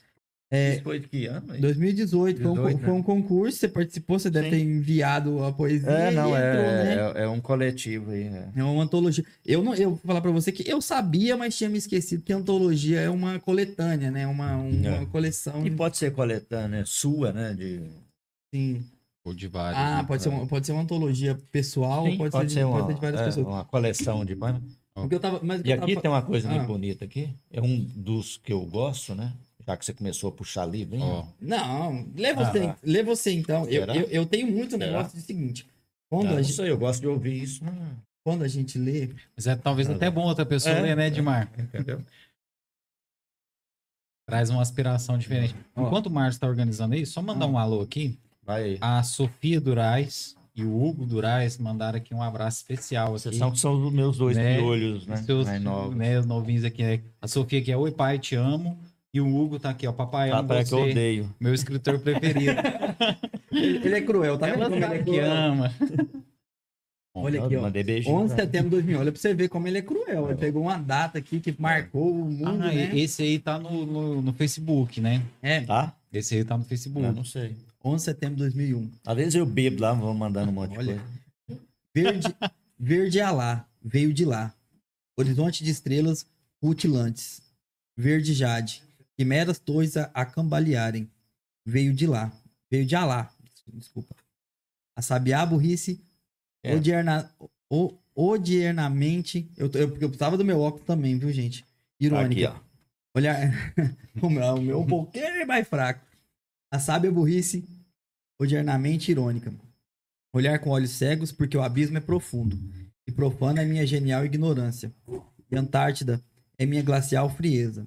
Florescer este setembro angustiante. Verdecer a chuva, enverdecer a relva. E isso aqui você pegou um sentimento mútuo, né? Que Isso foi o que eu senti é, ao ver aquela cena, aquilo, friamente. aquilo estava acontecendo. friamente, aquele. Eu entendi muito bem a reação. Né? Que os Estados Unidos estavam, sei lá, eu vou falar aqui, pode chocar. Os Estados Unidos estavam precisando de um, de um coice, né? Mas foi muito desumano também. Também, né? muito desumano. Então, mas eu eu entendi muito bem aquela ação, aquele ataque, eu entendi muito bem. É uma, é uma coisa que a, É. gente não, a gente não. Talvez eu, eu faria a mesma coisa, Isso. não daquele jeito. Talvez eu faria com poesia, igual eu fiz agora. Fiz nesse momento. Mas, é, hoje. Mas Estados Unidos estava precisando de uma resposta urgente. E é muito soberbo, nariz muito em cima. Entendeu? Mas aí morreu inocente, morreu. hoje, Isso, isso foi chocante. hoje, com a pandemia, às vezes até essas tragédias, não vou dizer que elas ficaram pequenas, né? Mas os números acabaram superando. Sumindo no né? meio da Como estatística. é que você vê uma tragédia dessa quase praticamente todo dia, né, com a pandemia? Como é que é para o poeta ver tantas mortes? Como é que um poeta é, é uma, enxerga é- isso? é- são torres gêmeas todo dia. Todo dia. né? Entendeu? Isso aqui, o, o que eu escrevi, parou de chocar. Assim como parou de chocar o número do Covid oficial. Hoje, Não choca mais. Você sabe o número de hoje? Eu não sei. hoje eu também não sei. Eu sabia quando era 500. Depois a gente Aquilo para mim era terrível. Hoje a gente escuta 4 mil, 3 mil e pouco, é que a gente é, acha normal, fosse- né? Como se fosse lá na esquina, não sei onde eles puseram aquele placar para medir. Não, é, é impostômetro da, da Dilma. Para mim é a mesma coisa. É, eu, eu até lembrei da música, né? Eu não sei se é, se é a música refrão de um bolero do Engenheiro da Bahia, eu não sei se a parte é mesmo. Que fala, é o fim do mundo todo dia da semana. Todo dia da semana. É, E eu acho que foi até generoso, né? É o É o fim do mundo toda hora, o tempo sim, todo. né? sim. né? E foi até generoso. Ele, deu, ele esticou o mundo até. Ele, ele se deu uma semana. É quando chega alguma coisa que o ser humano não tem compreensão, né, que a gente não consegue nem mensurar, fica uma coisa de louco, né? Porque até quando o Goebbels foi foi julgado lá pelas atrocidades dos campos de concentração, ele fala, né, a morte de 600 pessoas é uma tragédia, né? A morte de 6 mil pessoas é, é ele fala é uma catástrofe. Mas a morte de 6 milhões de pessoas é só mais um número. E Porque- talvez, talvez dado a, o tipo, né? Não, e, e a magnitude, né? Não, porque é- você fala assim, é um porque avião caiu, morreu É, 243 é porque é pessoas. trágico, é trágico. E, e o, Os nomes se perdem, as coisas. É como, É. como o 11 de é igual setembro. guerra. É. Vai morrendo soldado e aquilo vai diluindo. Eu, eu vejo assim. Agora, morte trágica, morre um cara numa lancha, morre dois, vira tragédia. E é uma tragédia. Sim, qualquer uma morte. Agora. E, e, e aí, em conta-gotas, né? Vai, vai atenuando aquilo ali, vai. É, e você não sente. Os A próprios, verdade é essa, você não sente. os próprios profissionais da saúde, né? Porque se- E isso é muito triste, porque a gente tem que sentir. É. Porque senão você não reage. A gente vai perdendo um pouco da Vai, humanidade. vai perdendo sim. De deixar de sentir, Vai. esse número deixar de Você afetar a você gente. vai deixando carne pra trás com isso aí. Você vai morrendo também junto. Deixando de sentir, né? tem pessoas aqui em Caldas Novas mesmo, não quero citar não, mas tem pessoas que eu conheço que perdeu três é, familiares próximos Sim, a dentro, de, conhece. Covid, também, né? dentro, dentro de poucos meses. Então a pessoa tá. Ela tá. Se você for falar com ele, esse único sobrevivente, fala assim, graças a Deus, porque eu fiquei pra contar a história. É. Pra você ver o grau de sensibilidade. Não, é, e a pessoa, a pessoa tá vivendo o luto, vamos dizer assim, ela perde um irmão, tá vivendo o luto do irmão, perde uma irmã, tá vivendo o luto da irmã, perde um, um pai, uma mãe. A pessoa não tem tempo de digerir aquilo ali e fica, fica- acaba ficando perdido aquilo no meio, no meio daquilo tudo, naquele meio, aquele cataclisma de, de emoções, de, de sentimentos, né? Se você quiser mudar seu copo de lugar, vai demais. Pode ir. Tá mais Ah, meu confortável copo tá numa posição boa. Mas é, é- é real isso aí, né, Marlos? Por exemplo, parece que só esse número só afeta a gente naquela semana que a gente perdeu alguém próximo da gente. Aí depois que a gente. Não, não tô falando assim, falando assim como ser humano mesmo. Uhum. Mas depois, quando parece que tá tudo bem, você vê aquilo na TV e tá longe de você, acaba virando só um número, igual você Sim. citou, né? Eu falei dos 500, mi- eh, do- dos 500 lá atrás. Você viu o tanto que os hematomas era bem batia na gente? Uhum. Depois os hematomas não aparecem mais. É, Aí virou, virou 100 mil, virou 200 mil, caminhando para 400 mil. Se- como eu te falei, eu não nem presto atenção mais nisso. Você viu que eu não tenho hematoma mais? Eu não tenho sensibilidade mais. Estou falando de mim. Imagina as pessoas, o senso comum. Eu que estou em cima, vendo isso, imagina o senso comum. As pessoas que têm essa sensibilidade, né, pra, pra É. sentir isso, né? pra vocês verem, Estou né? falando de um cara sensível, que presta Sim. atenção. Você dá um, um exemplo, né? Quando a gente perdeu, por exemplo, Ayrton Senna, perdemos João Paulo, do João Paulo Daniel, perdemos Leandro, de Leandro Leonardo, a comoção nacional que houve, é, a Até o forma- outro, o outro menino que não era. é, Ah, o Cristi- goiano. Cristiano Araújo, isso, né? por exemplo, a comoção É. que houve naquele momento, né? E semana passada a gente perdeu o Agnaldo Timóteo, a gente perdeu é, acho que dezenas de, de artistas E outros, nacionais. né? e né? outros não. E, e assim, e, e foi. Faleceu, mas tal pessoa. Hoje teve.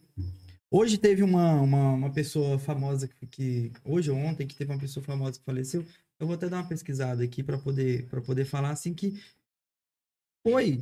Hoje faleceu um político, né? O Levi Fidelix. Ah, esse, esse que eu queria falar. Gente, O Levi estava internado, né? Levi É? Fidelix, a gente pensar que na próxima eleição a gente não vai Não, ter ele lá o nos Levi? debates. O Levi Fidelix, Levi Fidelix. bigodinho, faleceu É, mas não aquele tinha. do bigode tão marcante, né? É, Ele acabou falecendo hoje, mas já estava internado, já tinha um Pois tempo, é, eu acho que realmente. ele estava internado. É. Um dos verdadeiros conservadores de direita brasileiro mesmo, que aquele sim. Mas tinha conceito de direita, né? Você sabe com quem que você está lidando. Sim, aquele Você- ele, você ele era um claro. É. Ele era claro com o que ele estava mostrando ali. E talvez por isso ele nunca ganhou a eleição, né? Ele estava vendo hoje uma reportagem sobre a trajetória dele, ele se candidatou a deputado federal, governador, prefeito de São Paulo, e infelizmente né, não teve a sorte de ser eleito, né? Como, como nosso Enéas, né? Na É. época também, né? E aí aqui, aqui o partido dele, inclusive, é até estabelecido aqui em Caldas Novas, né? Mar, é, perguntar para você, eu acho que a, que a sua formação, né, o fato de você ter nascido em Piracanjuba, A não formação. é, né? o fato né, de, de- de- de tudo isso que você carrega, eu acho que vem muito da, questão intelectual que existia, eu acho que em Piracanjuba, que é o que eu É vejo, exemplo, efervescência cultural, que é aquilo que a gente estava conversando lá atrás. Né? eu vejo que em Morrinhos tinha muito isso também. Piracanju- Morrinhos. Eu esque- ó, ainda Né? bem que você. Aliás, era a cidade em torno. É, Exceto Caldas né? Novas, que era diferenciado. Ó. eh, Ipameri tinha uma efervescência cultural. Morrinhos, idem. Piracanjuba. Piracanjuba chegou a ser o centro. Era uma. Uma Pompeia, né? É, até falava que Morrinhos era Atenas de Goiás, é, né? né? Uma Pompeia, uma Atenas. né? É. Mas. E, e não, contaminou, é, não, não contaminou Caldas Novas. Eu tive que sair de Piracanjuba para fazer isso aqui. Quando eu falo assim, o cara tá sendo. Não. Eu vim para esse propósito, sim. Vim para trabalhar na minha função, no, meu ofício, mas eu vim militar cultura. Eu faço isso até hoje. Não na intensidade que eu fazia. Eu vejo o seguinte, que existia uma formação cultural que já vinha desde a escola. Meu pai me falava muito isso, Mas isso É. era praxe, né? que o colégio Você público tinha- ele tinha uma, uma formação intelectual muito forte. Pois é, eu quero defender a escola pública aqui, cara. Eu tenho um carinho tão grande com escola pública. Nós também. Eu, Nós alunos de eu escola quase pública. que engasgo com essa história. Eu tenho um carinho tão grande. com- E eu quero destacar aqui a Escola Caldas, onde o Nilo, o professor Nilo, é, esteve por lá. Porque a escola pública é aquilo que a gente está falando. É, É acesso Onde gratuito, chega. de qualidade É, a todos, demo- universal. ensino né? democrático, né? É, e ali é onde para para toda necessidade, né?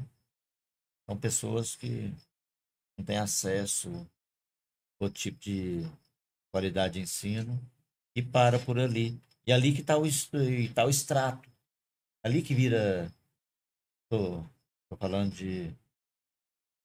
Ali que vira gente. A matéria-prima ali da Entendeu? sociedade, é, né? Ali que vira gente, cara. Tô falando de. de, de- falando de regra, né? Tô falando de exceção. Ali é toda a regra da marginalidade, está na escola pública. Imagina o que seria se, a, se não existisse na escola, você dissesse assim.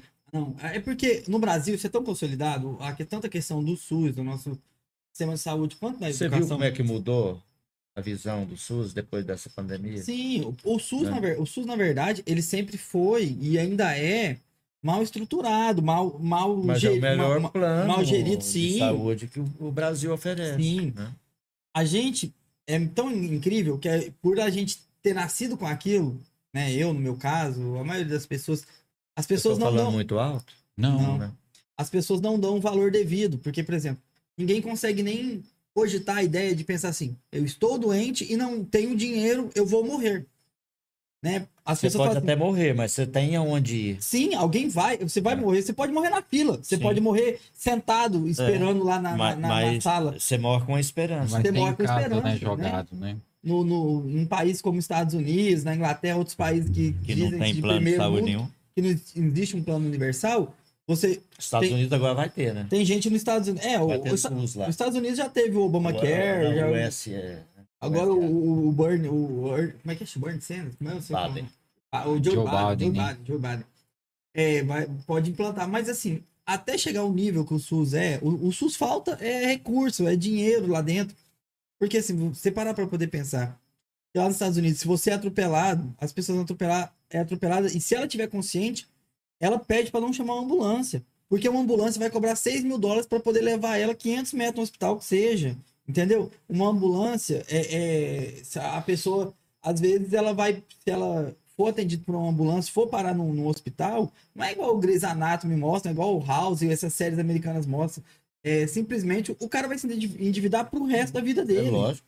Em, Ele ficar- em certos estados ah, americanos, se você for só pegando, se você for atropelado em certos estados americanos, eh, se for atropelado, é o que você está falando aí. A conta vai na hora, ninguém vai te recolher aberto lá no asfalto sem eh, pegar os cheques, sei lá. é Não, vai eu tava vendo mesmo no Japão, que é um país completamente desenvolvido, com pouquíssima violência.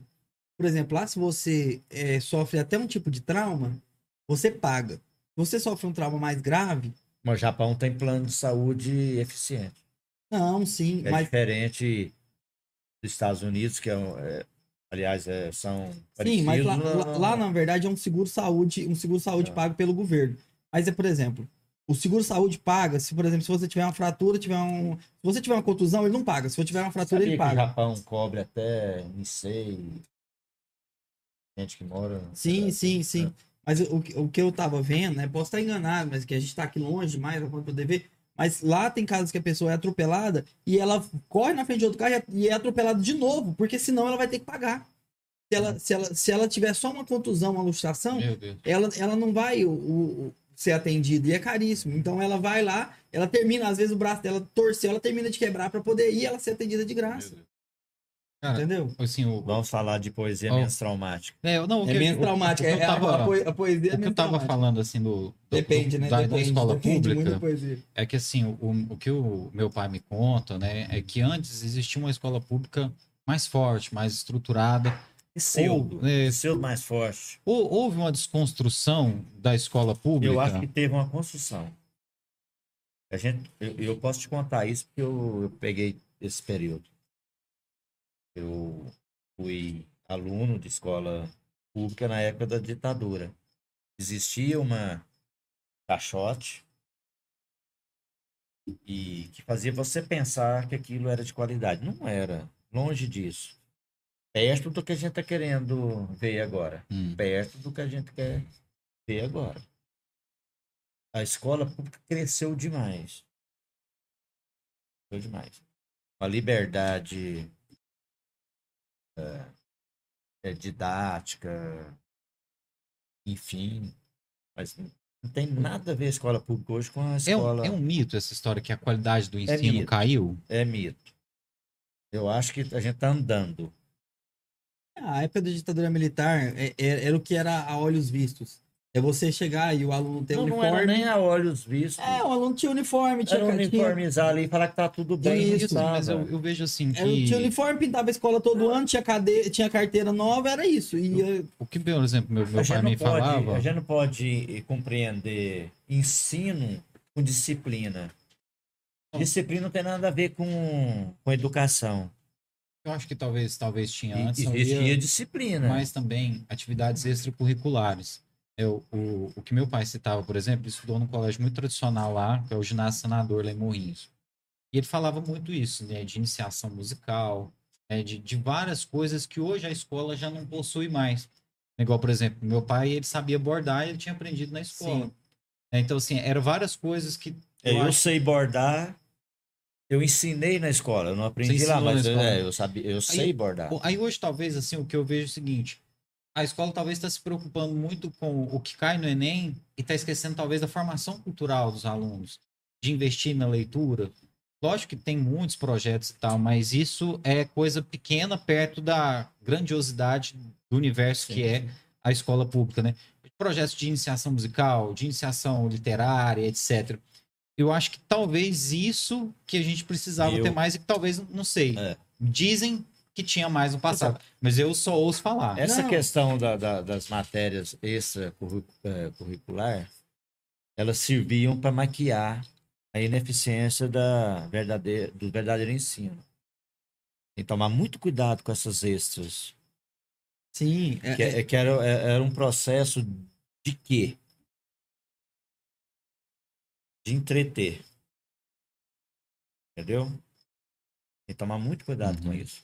Eu acho muito importante ah, as, as, ah, disciplinas extracurricular, mas lá onde seu pai está falando, você viu que tem saudade das extracurriculares, não tem, não sabe nem falar Não, da, assim, né? O que ele, ele me falava muito era principalmente essa questão da formação cultural das pessoas. Que Porque esse- hoje Lá é difícil a gente ô- ver o aluno despertar um interesse pela literatura ou pela música. E antigamente parece, né? Pelo menos é uma impressão, de que existia mais incentivo para isso. Eu não estou aqui defendendo a ditadura de Não, forma eu alguma. sei, ué, viu? tá louco? Não, eu, eu acredito assim, ó. A, a época, se a gente parar pra poder pensar, que a gente não tinha é, isso, não tinha Eu, eu computador. quero dizer, Thierry, que às vezes servia Uhum. para isso. Para maquiar mesmo, para tirar a atenção, né? distanciar do verdadeiro foco Uhum. da, O- da o- educação. Entendeu? Até se a gente pegar pra poder pegar. Eu tava fazendo né, o mestrado em educação profissional. E olha lá- que eu sou lá- professor de, de extra. lá- Que é isso, Não, eu teatro, sou- literatura, É, eu, eu né? sou um cara que tira de Hum. foco, né? É, Em tese. eu estava estudando lá a questão do, do, do mestrado de, de educação profissional. O IF até trabalha muito essa questão de formar os alunos no ensino médio para que eles saiam de lá preparados para a vida, não apenas para o vestibular. Meu, se você parar para poder pensar e olhar para trás, na época da ditadura militar tinha uma política do seguinte: não deixar as pessoas virarem vadias, por assim dizer. É Era um termo usado. Assim. Tinha até a pessoa que é presa por vadiagem, É, né? era questão de dizer o quê? Ah, tinha na época o magistério e o contábil. O programa dura, né? o, o programa dura quanto? Quanto tempo? O que se fala o O mestrado? programa nosso. Duas É, horas. Duas tem horas. mais meia hora, Uma 40 meia minutos hora ainda. ainda. Porque essa questão de não deixar virar vadio, você sabe aonde ela vai parar, né? Sim, Do sim. militarismo, né? Na, na verdade, era vadios querendo evitar a vadiagem, né? Não, é, é na, verdade, na verdade era não deixar as pessoas terem tempo para poder é, se voltar contra o governo. Mas assim, questão de dar para todo mundo uma função na sociedade. deixar ter tempo Pra me questionar, né? É, entendeu? Entendeu? E eu sou vadio. Esse ócio, Lá atrás- esse ócio criativo aqui Ué, não, não poderia. Lá atrás eu classificado como vadio, como tanto outros, né? Artistas, intelectuais, jornalistas. Tô falando a mesma coisa, né? Então, mas esse artistas. negócio, é, é só, só finalizando aqui, pensamento, essa questão de, de falar assim, ensinar a pessoa a bordar, pintar, a, a Tocar violão. costurar, tocar violão, era simplesmente para dizer assim, ó, você tem direito a fazer o ensino médio e ali acaba a sua vida educacional e cultural. Não pense em faculdade. Faculdade é fazia- para os, para os é ricos e para ano- elites, entendeu? Tanto é que no terceiro ano você fazia um, um curso técnico Isso, embutido ali no terceiro ano, era um técnico. Esses cursos É, técnicos contabilidade, magistério, magistério, sim, científico, Contabilidade, né? Eu fiz magistério. Isso. Você tinha, teve uma época que você te- teve, tiveram várias fases e vários programas é, levados por ministro da Educação. O mais que durou mais tempo era essa questão do magistério contábil. Você fazia um ou outro. Era para dizer o quê? Você ali seus sonhos param ali, entendeu? Você a partir dali você tem que virar um, um cidadão produzir, que produz para a sociedade. A, a questão é, intelectual, ela era simplesmente para elite. Você você fez 16, 17 anos, você tem que começar a produzir, trabalhar. Não, você não, não vai. Chegava na pessoa e falava assim: ah, mas você terminou o ensino médio agora, você vai fazer o quê? Fala assim: ah, eu tenho um curso de, de ele- de eletricista, né? Então eu vou trabalhar com eletricista. Mas essa um- questão eu sou meio antitese. Não, sim, você, Acho que a você, tem que você. É a própria antítese. Não, é, não. mas, vo- mas eu acho que necessariamente é igual- você é não tem que produzir nada é igual você pra falou, mas, é, justificar para a sociedade que Sim. você tem que produzir. mas é igual você falou mais cedo. Aí vo- você começa a Você, produzir é- coisa que você não quer produzir. você foge à dar regra. Né? pra, Mas você foge à regra. A- uma sociedade que não está eles era nem um isso, pouco né? é, interessado em, Sim, em saber que sim, você está produzindo com certeza, com certeza. A gente está falando aqui de, de regra e exceção, né? É.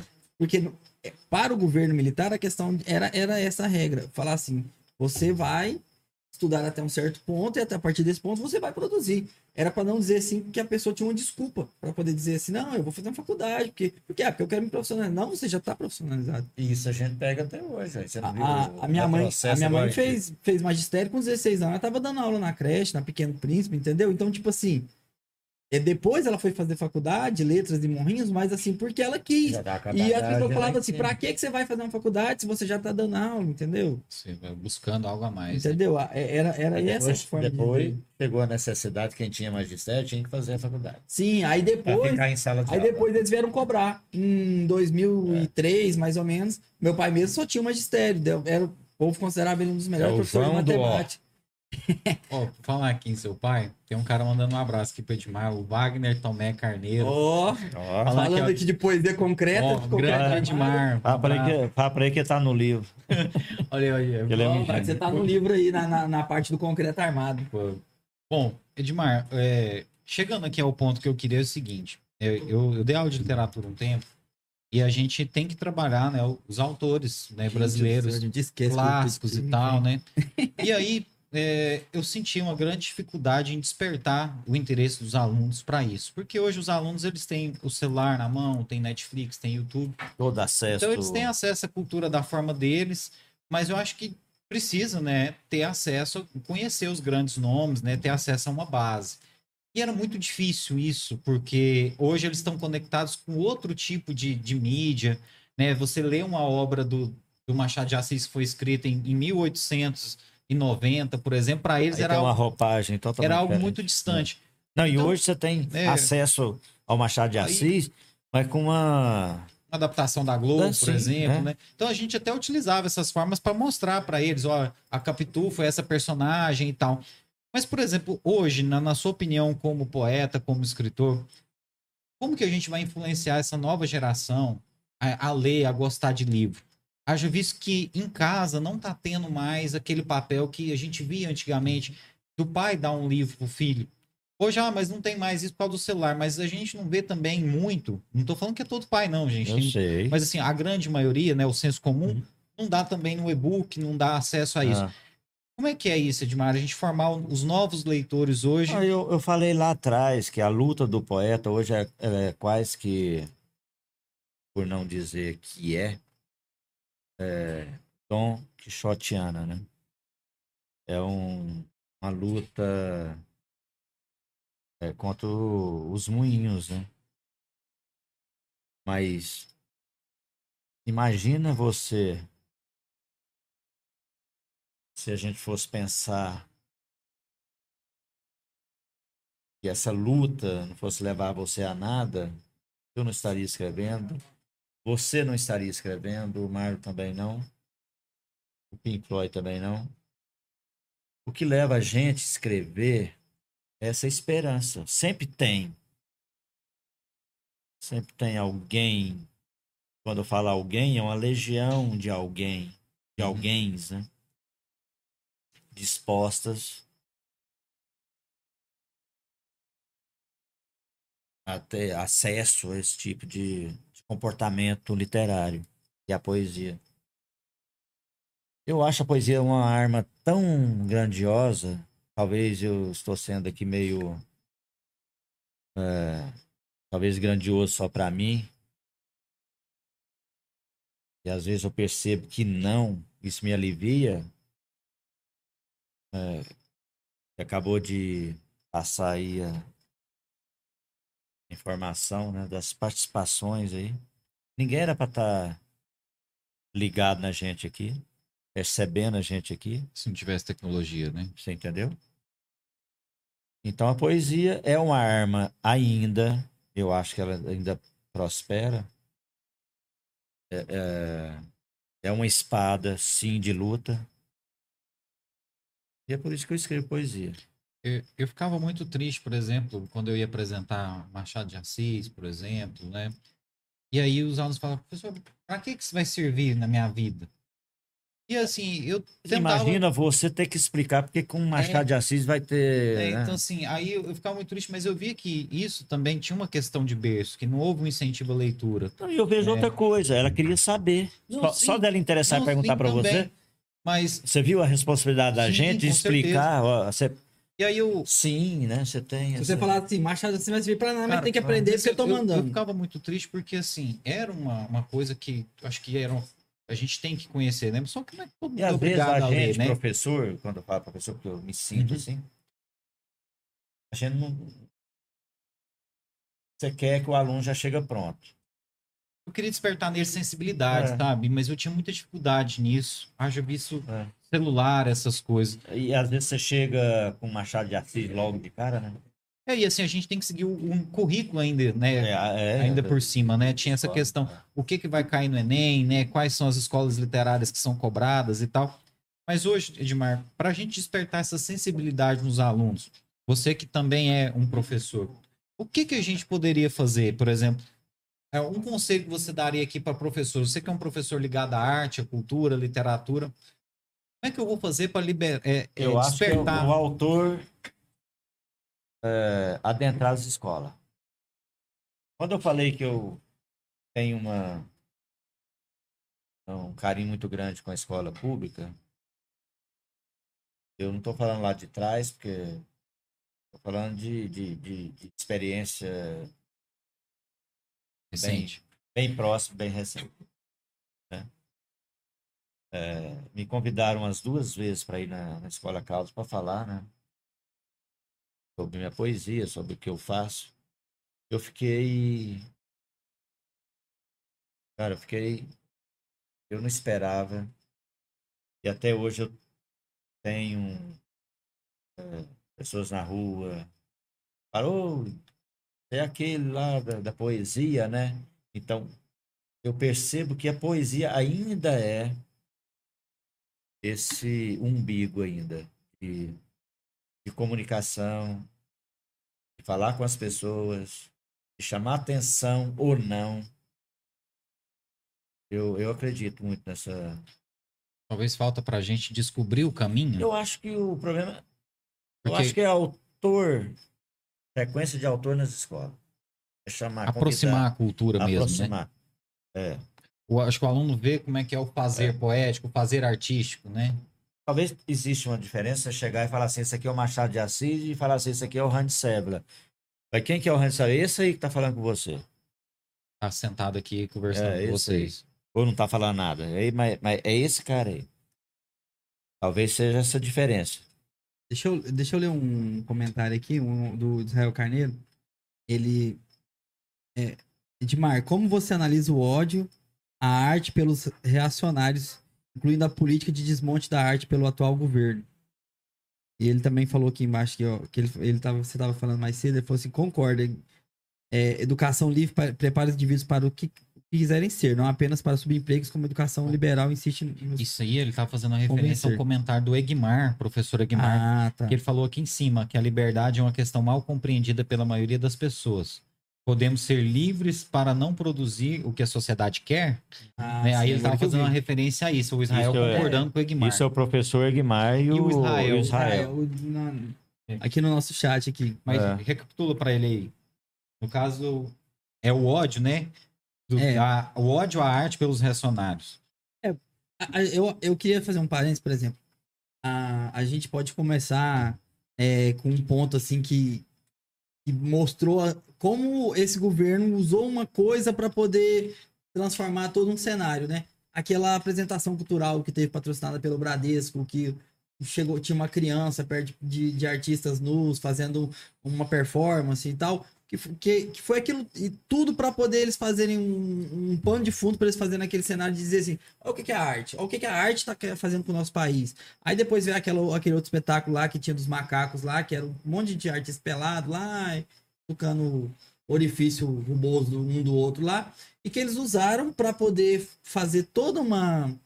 É, Encenação. é uma encenação de, de dizer assim: isso aqui que é a arte do Brasil. A arte está trazendo Não, isso é, aqui pra essas essa é a arte que a esquerda É, propaga. Dar tal. nome para isso. Uma né? desconstrução, né? É, digamos assim. mas é- da arte. Mas eles não apresentaram a arte da direita, né? Porque a arte da direita é a arte da guerra, né? Não, assim. não, a arte da direita não, não existe. É as né? 380, É a as ponto da 40, guerra, de- né? Que tá sendo importado Destrua aí. seu né? inimigo antes que ele de, possa de, de montar, montar fuzil, né? É. Pois é, mas eu, é, eu tenho que Aí- responder. É, aí o que ele pergunta aqui é o seu comentário, Ah. né? Ele fala assim, A pergunta é a qual mesmo? Ele fala aqui o seguinte, ó. Edmar, como você analisa o ódio à arte pelos reacionários, incluindo a política de desmonte da arte pelo atual governo? Pois é, tem duas coisas aí. O ódio, para mim, ele instiga. Ele, O ódio, ele me faz ficar mais criativo. Pra mim. Mas o ódio, pra maioria, pra nós em geral, é destrutivo completamente. Você acabou de falar. Ele, ele desmonta a arte, ele desmonta a, a cultura em geral, ele desmonta a educação, ele desmonta a alma, que é o principal, a alma livre, que o brasileiro aprendeu a ser livre. A custa penas, o brasileiro conquistou é, o direito de voar. E o ódio, ele desmancha isso tudo, ele começa a te fazer sombra, te amedrontar, você começa a ter. É, você pensa mais em dar um passo adiante. Entendeu? Não sei se eu respondi, mas é isso. O ódio, para mim, particularmente, ele me instiga. Eu nasci no ódio. Uma situação Ué. dá mais sangue nos olhos mesmo, né? É, eu, eu, eu não nasci no ódio, mas eu vivi o ódio. Você foi forjado, né? 74, fui forjado no ódio. Isso é, é típico do brasileiro, né? Porque se a gente pegar a população escravizada mesmo, Eu era Ele- pra ser uma pessoa odiosa, né? é, a- as pessoas estavam lá na Talvez escra- eu seja. As pessoas que estavam Não é não. escra- que- Não acho. que estavam escravizadas, tanto que vieram da África quanto os Quer ver? descendentes. Quer ver né? o seu odioso? Vou falar pro, pro Márcio. Ah, fala A pro cerveja Márcio. dele passou. né? Passou, Tá não, não, não tá no ponto. Não, Não, não tá carbonatada, não. fala isso não, não fala isso não. O- o- até nessa época do, do- da escravatura, em que as pessoas viviam de condições é, extremamente complicadas, assim, o mínimo do mínimo mesmo, só, só a comida mesmo e, e, e- muita violência, né? Ah, ali se desenvolveu muita coisa da cultura, da culinária, é, a, a própria capoeira, música, dança. Naquele cenário de ódio tremendo, de, de, de, de violência. Você viu que a Ainda- cultura, ainda você viu que a cultura nasce a partir do ódio? Quando eu falei que o ódio para mim ele é, é- ele é, ele é O elixir. próprio Chico Buarque, é, É, ué, na plena ditadura nasceu o quê? Nasceu O o, tropicalismo e tal, né? nasceu todo mundo, nasceu todo mundo, velho. Antes você tinha quem? Nasceu todo mundo. É, O ódio te, te espreme, te forja. é, é- é o desafio do artista, né? Porque até porque, assim, não que deva se existir essa- esse ódio, né? Mas naquela época eles tinham que maquiar as letras das músicas para que pudesse passar pelo, pelo departamento do AI5 que Por exemplo, o que que acontecia com esse negócio de maquiar o, com o sensor da... Isso aconteceu com o Chico várias vezes. Ele escrevia uma letra, mas a letra que ele já estava lá. Ele escrevia porque sabia que o sensor ia lá. Ele não ia conseguir Não, interpretar, nem, né? não, ele nem lia. Nem lia. Falava assim, Não, do Chico, não. Chico Mais não. uma outra, mas a, a outra é a que queria pôr. É o- Passava. Não, eu- e o engraçado é que a Joga gente, a bossa gente- na Geni e, e assim O vai. engraçado é assim, o, o curioso, né? É que a gente só tem contato com essa arte final. Tô lendo os lábios, viu? A gente tem contato com aquilo que, que resultou disso, né? Isso. Pós, Tomara que tenha mesmo. pós-censura. A gente não sabe quando a própria Ah, música. você tá falando que hoje vai ter não sei o que lá. Então. Ó, eles já estão combinando o after aqui. É. pra mim é sexo. Ó, É, é, o, é quem? todo mundo espera alguma coisa de um, Um sábado, à noite, né? Sábado à noite. Não, eu espero desde segunda. É porque é segunda que não pode acontecer alguma coisa, né? né? Ele esqueceu que eu leio lábios. Cara, Ah, o, eu e o professor Vitor, a gente uma vez conversou que assim, as melhores coisas da vida aconteceram em dias inesperados, como uma segunda-feira, cara. A gente falou assim, cara, as coisas mais loucas que a gente já fez assim, foi numa segunda-feira que aconteceu assim. Segunda-feira ela é- tem esse Tem uma coisa assim, essa meio. coisa. Ô, Edmar, pergunta só o que. E a sexta é é o dia mais evasivo, né? É, porque Ninguém faz nada na a sexta no segunda é o CBD. menos óbvio, né? É. Quer fugir do óbvio é na segunda, né? É, Mas Você cansou de produzir, Ó, né? Só concluindo aqui o que o Israel perguntou a respeito do governo. É, não ia deixar você sair daqui Sim. sem você falar do governo. A respeito do governo, Você fala desse governo. do atual governo, tá tendo um, assim um, um movimento assim para sufocar a expressão artística de alguma forma? Isso é óbvio, né? Esse governo, ele, ele nasceu de um golpe esse governo nasceu de um golpe, não vou explicar isso, porque. É óbvio mundo- também, né? Não, e hoje todo mundo já entende mais ou menos isso, que nasceu de um golpe, que não foi um golpe é, da elite, né? A elite deu um golpe, mas não foi. saiu pela culata, né? Visava uma.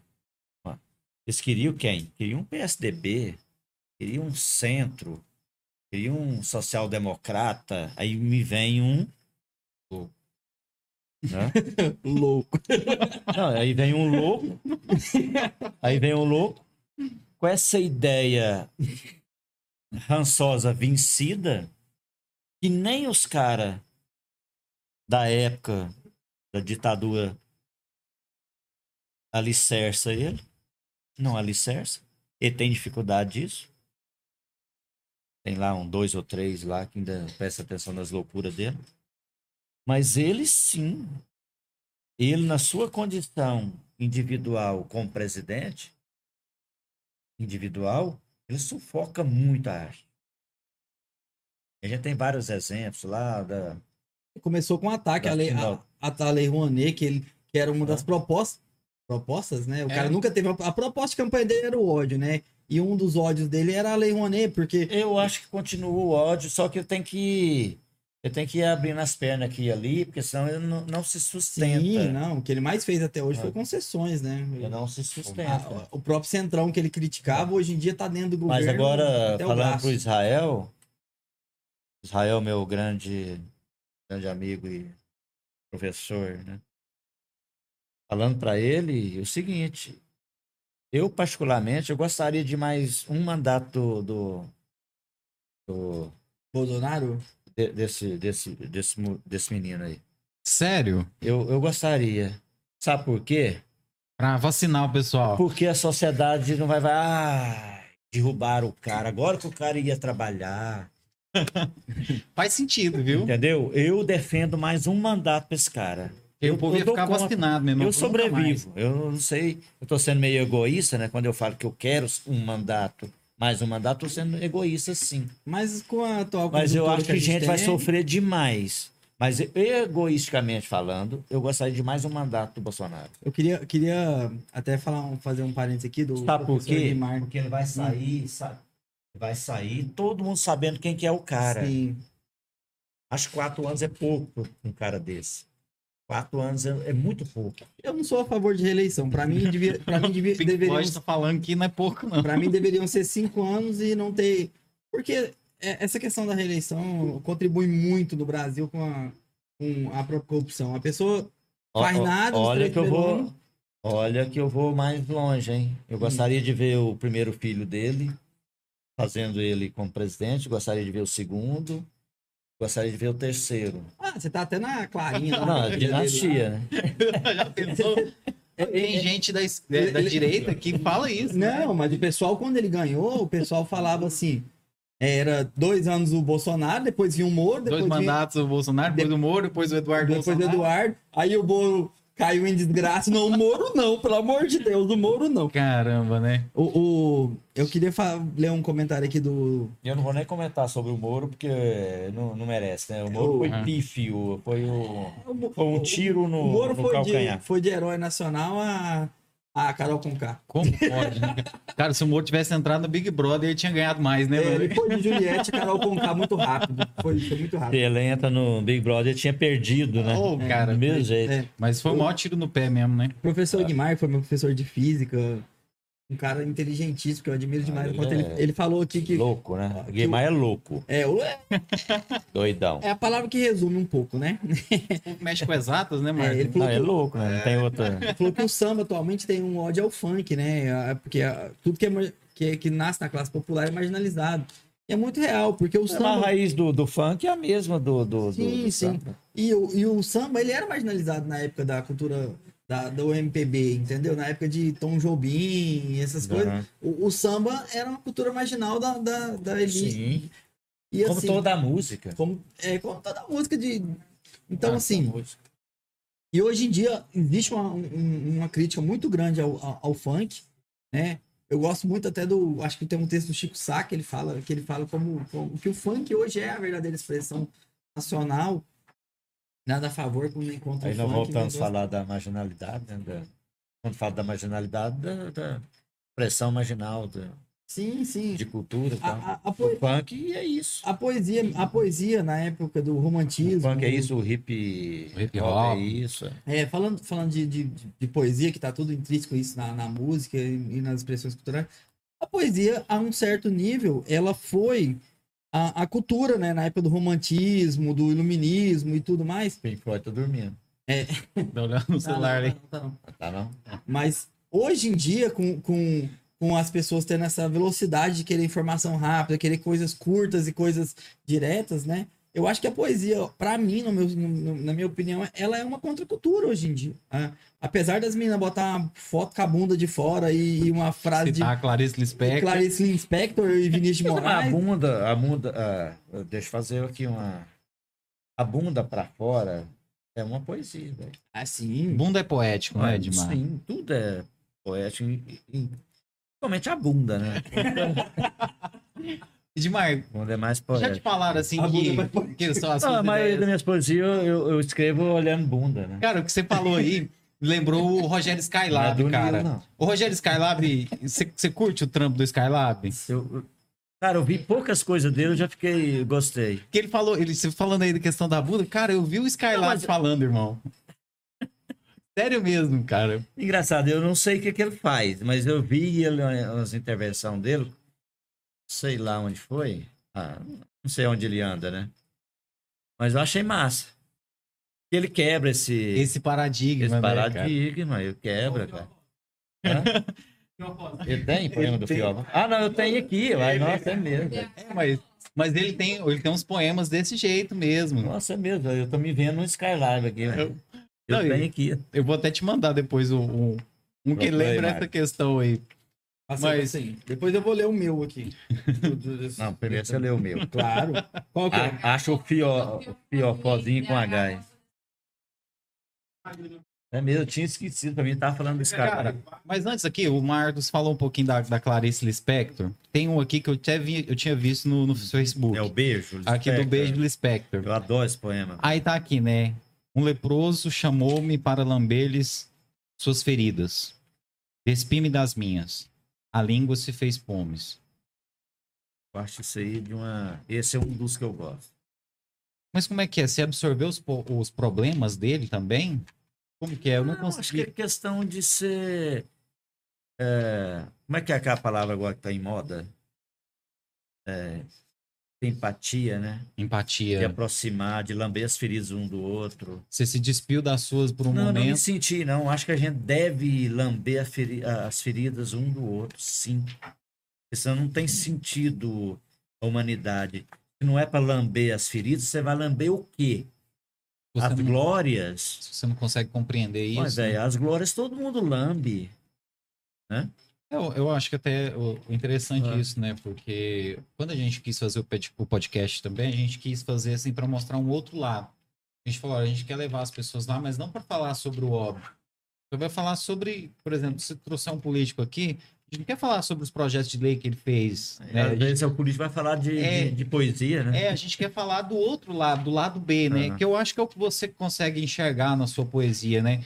Aquilo que foge do óbvio, mas que tá ali para todo mundo ver, mas que falta um, um- olhar mais apurado. E tá no Mostarda esse poema? Ah, o Eu não achei. né? 74. Pra mim era 69. Mas aqui, só, só- 69. só fazendo um, um parênteses aqui, o que o. Marcos falou do, do funk, Ah. até o movimento hip hop, o surgimento dos DJs, que é uma, uma coisa que eu gosto Uhum. muito, Achei. É- ela surgiu por isso, por falta de acesso a instrumento musical. Aquelas pessoas não tinham acesso a instrumento É musical os e, tinham, bate-latas. e né? tinham uma vitrola. É os bate-latas. Ele vai falar da, da letra. Eu, eu, particularmente, Hum. não, eu não, pra mim, é meio esquisita as letras. e olha que eu sou, eu sou anarquista, né? Aí, recentemente, Mas a batida é, é espetacular. recentemente um, um DJ, é o Diplo, ele falou, é um DJ, né, não é brasileiro, Show, que um DJ estrangeiro, ele falou o seguinte, que o funk, ele foi até muito criticado por isso, mas eu achei que o posicionamento dele foi certo. Ele comparou o funk ao hip hop, que é o faça você mesmo. Mas é, a forma é a né? mesma. É, Aí muita gente criticou ele. Você concorda com isso? A forma é a mesma. Que, que é essa questão, olha, faça você mesmo. Uhum. É o que eles têm na mão ali, não é? Sim. E aconteceu o quê? Eu, eu acho que o, que o funk foi tomado de assalto. Pelo capitalismo, você diz? Sim. A indústria viu É, a aquilo, né? indústria, A indústria. A indústria viu e falou: Isso aqui dá É, dinheiro, hein? é. Tem dinheiro nisso O aqui. próprio Condzilla. Sim. É, Ó, vamos aí, ler aqui o, Aí o, a se- raiz do, do seu CB tá lá atrás. o 72 aqui, número Ó, 70. O Número que, que é 70. 72? é o, é o título, ó. Não, é 72. O título dele é S barra T, eu não sei o que, que esse S barra T significa. Ah, não vai. Só fala S, A- S barra o quê? T, o quê? T É aqui- esse mesmo? É É só você falar mais alto S barra T, fica, todo mundo entende. S barra T. Isso. O seu fiofozinho está se tornando uma utopia. Você tá falando, você tá olhando pro Marlon? Só pro... Tô olhando pro livro, tá Randy. Eu tô mim. olhando pro livro, Sandy. Ah, você não... Você não leu, pô. É só É porque você vidrou o olho no Tchê. Não, o, Cara, o fiofozinho do Thierry não é utopia, não. Isso aí é um comunismo. Você pra você É, perdeu é toda a essência, É uma distopia. O fiofo- dis- o distopia, fiofozinho né? do, do Thierry é um comunismo. Você perdeu toda a essência do fiofó, cara. Eu acho que não.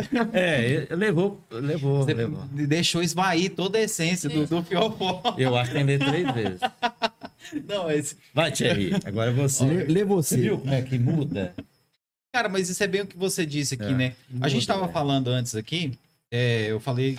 a Começa, respeito- começa na, na, na- na- na- no tipo. Quando eu falo tipo, eu tô falando de máquina, de tipo gráfico, né? Aqui, até o, o- É, o- quando eu começo a escrever isso, eu tô já tirando para outro sentido. é. aqui a questão, o, o fiofózinho tá em pH, né? É um- Você entendeu? É questão, tipo, pH de farmácia, né? É, de de foda-se, né? Também pode ser. Deixa eu ler um, um, né, um, coisa- um- uma, uma, uma pílula minha aqui. Mars vai ler agora. Ah, você não leu o fiofó? Tô esperando o Mars. Lê, lê o fiofó, lê aí. Sem olhar pra mim, olha pra É, câmera. não. Olha pra, que- pra quem tá em casa. Não, Olha mas aqui tá, tá o seguinte, né? É, é o que o Marcos leu mesmo, né? É. S barra T. O seu fiofózinho está se tornando uma utopia. Aí pra cada um, né? Tipo assim, Eu acho que eu cada um escrevi tem isso aí. utopia, né? Eu escrevi, eu escrevi isso aí pensando que cada um tem um. É igual gosto, né? É. Cada um tem a sua É, própria ué, utopia, né?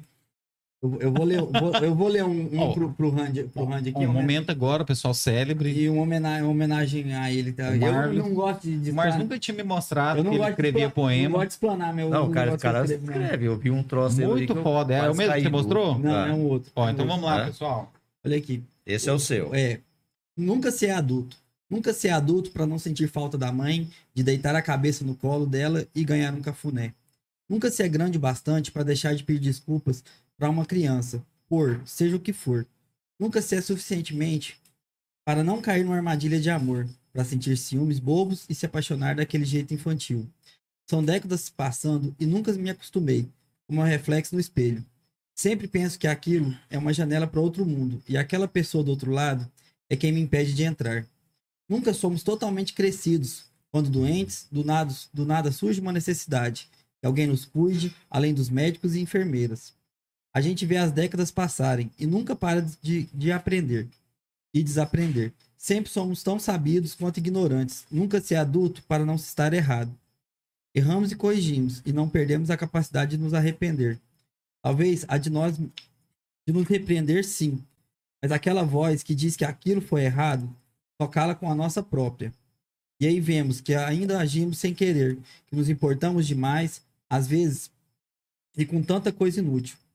E que se soubéssemos disso, antes talvez tudo fosse diferente. Mas o fim do mundo é sempre próximo ao compromisso. Isso em qualquer idade. Nunca seremos adultos para entender completamente o outro. Talvez as crianças tenham mais empatia porque olham desenhos concretos e nós tentamos ler tabelas periódicas desenhadas por Picasso. Nunca somos homens e mulheres bem resolvidos que não tenham fraquezas. Não importa o que a ficção diga. Não há pessoa vil o suficiente que não guarde um tempo de insegurança. Não somos e nem podemos ser adultos o bastante para não chocarmos com a morte de uma criança, com a fome de uma família, com a dor da perda de uma mãe.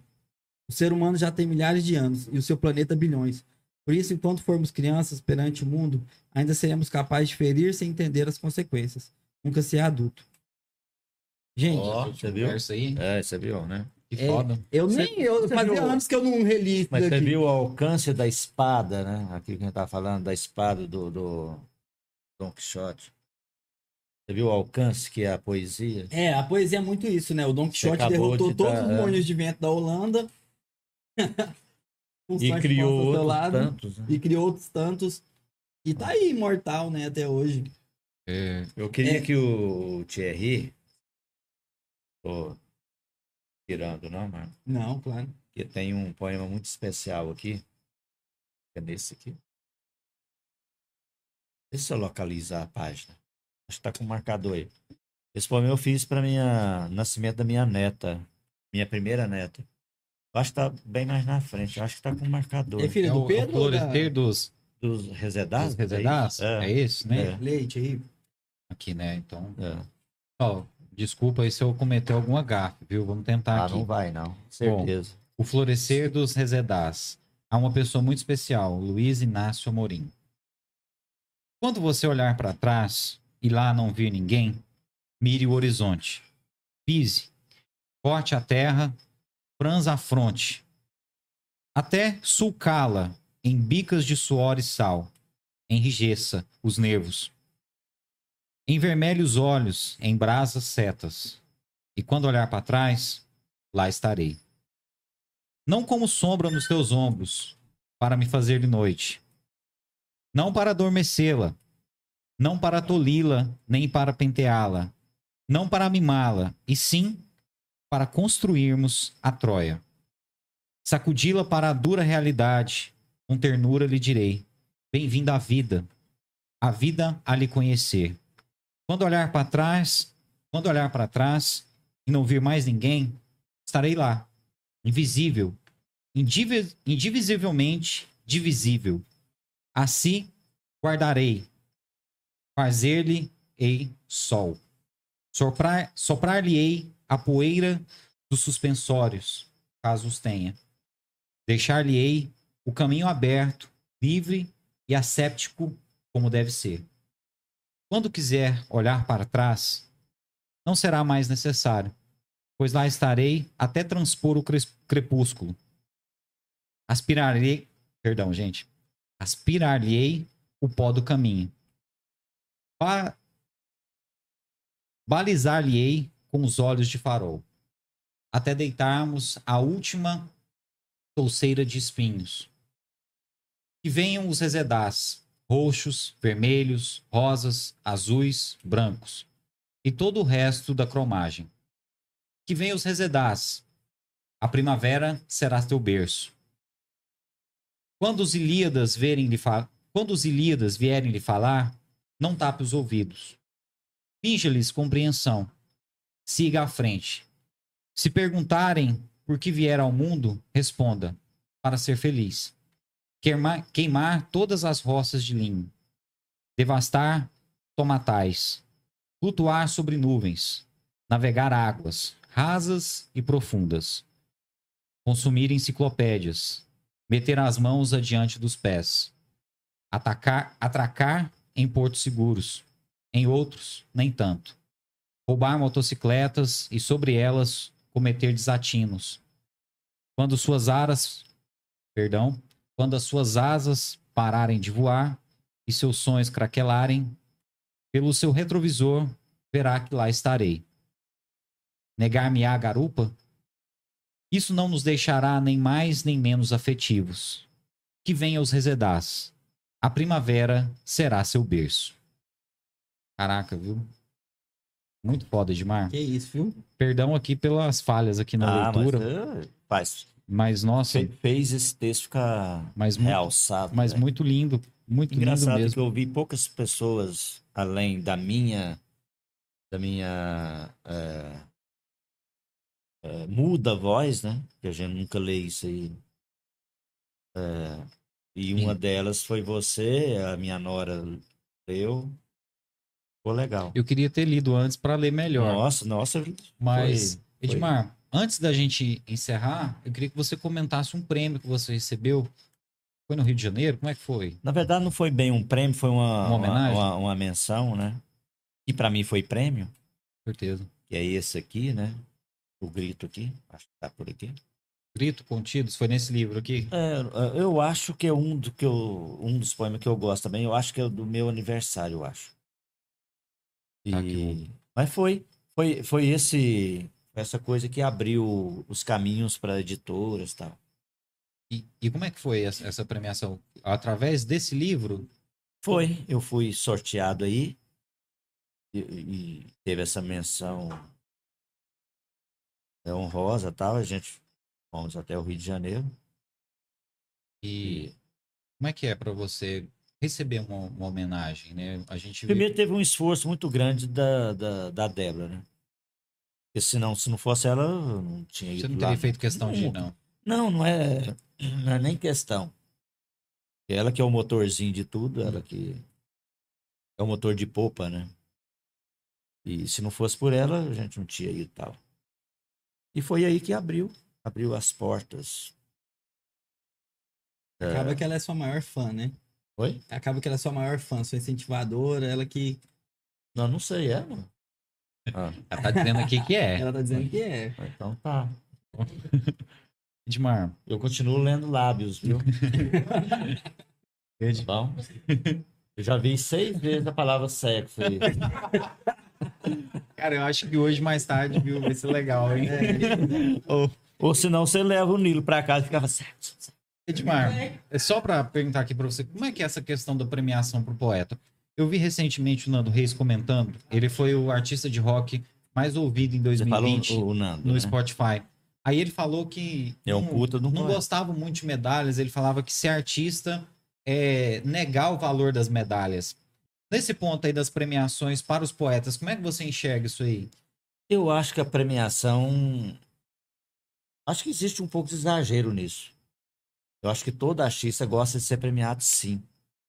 Eu tô vendo um, um movimento danado aí nas redes aí pra, pra meter o, o Chico Buarque lá na, na academia né, Academia de Letras. de letras. E ele, e ele falando que não, não sei o quê. Mas eu acho que ele, no fundo, eu penso igualzinho o Chico, eu, eu sou anti-acadêmico, mas mexe. Eu acho que é um, sei lá, Reconhecimento, né? não, não é nem isso. Eu falo assim, é um reconhecimento no final, tudo. Eu acredito que o Chico não vai aceitar, mesmo se conseguir de, de assinatura, ele não vai. Ele não vai aceitar, mas vai ficar sempre aquela coisa de, Uhum. do, do reconhecimento. E o não aceitar já é um reconhecimento, já é ser um, um acadêmico, entendeu? Eu, particularmente, eu sou, sou contra eh, academias, não sou contra academias, sou contra eu. Não é o seu estilo, né? Não é. Não é porque o formato você já conhece, todo mundo conhece.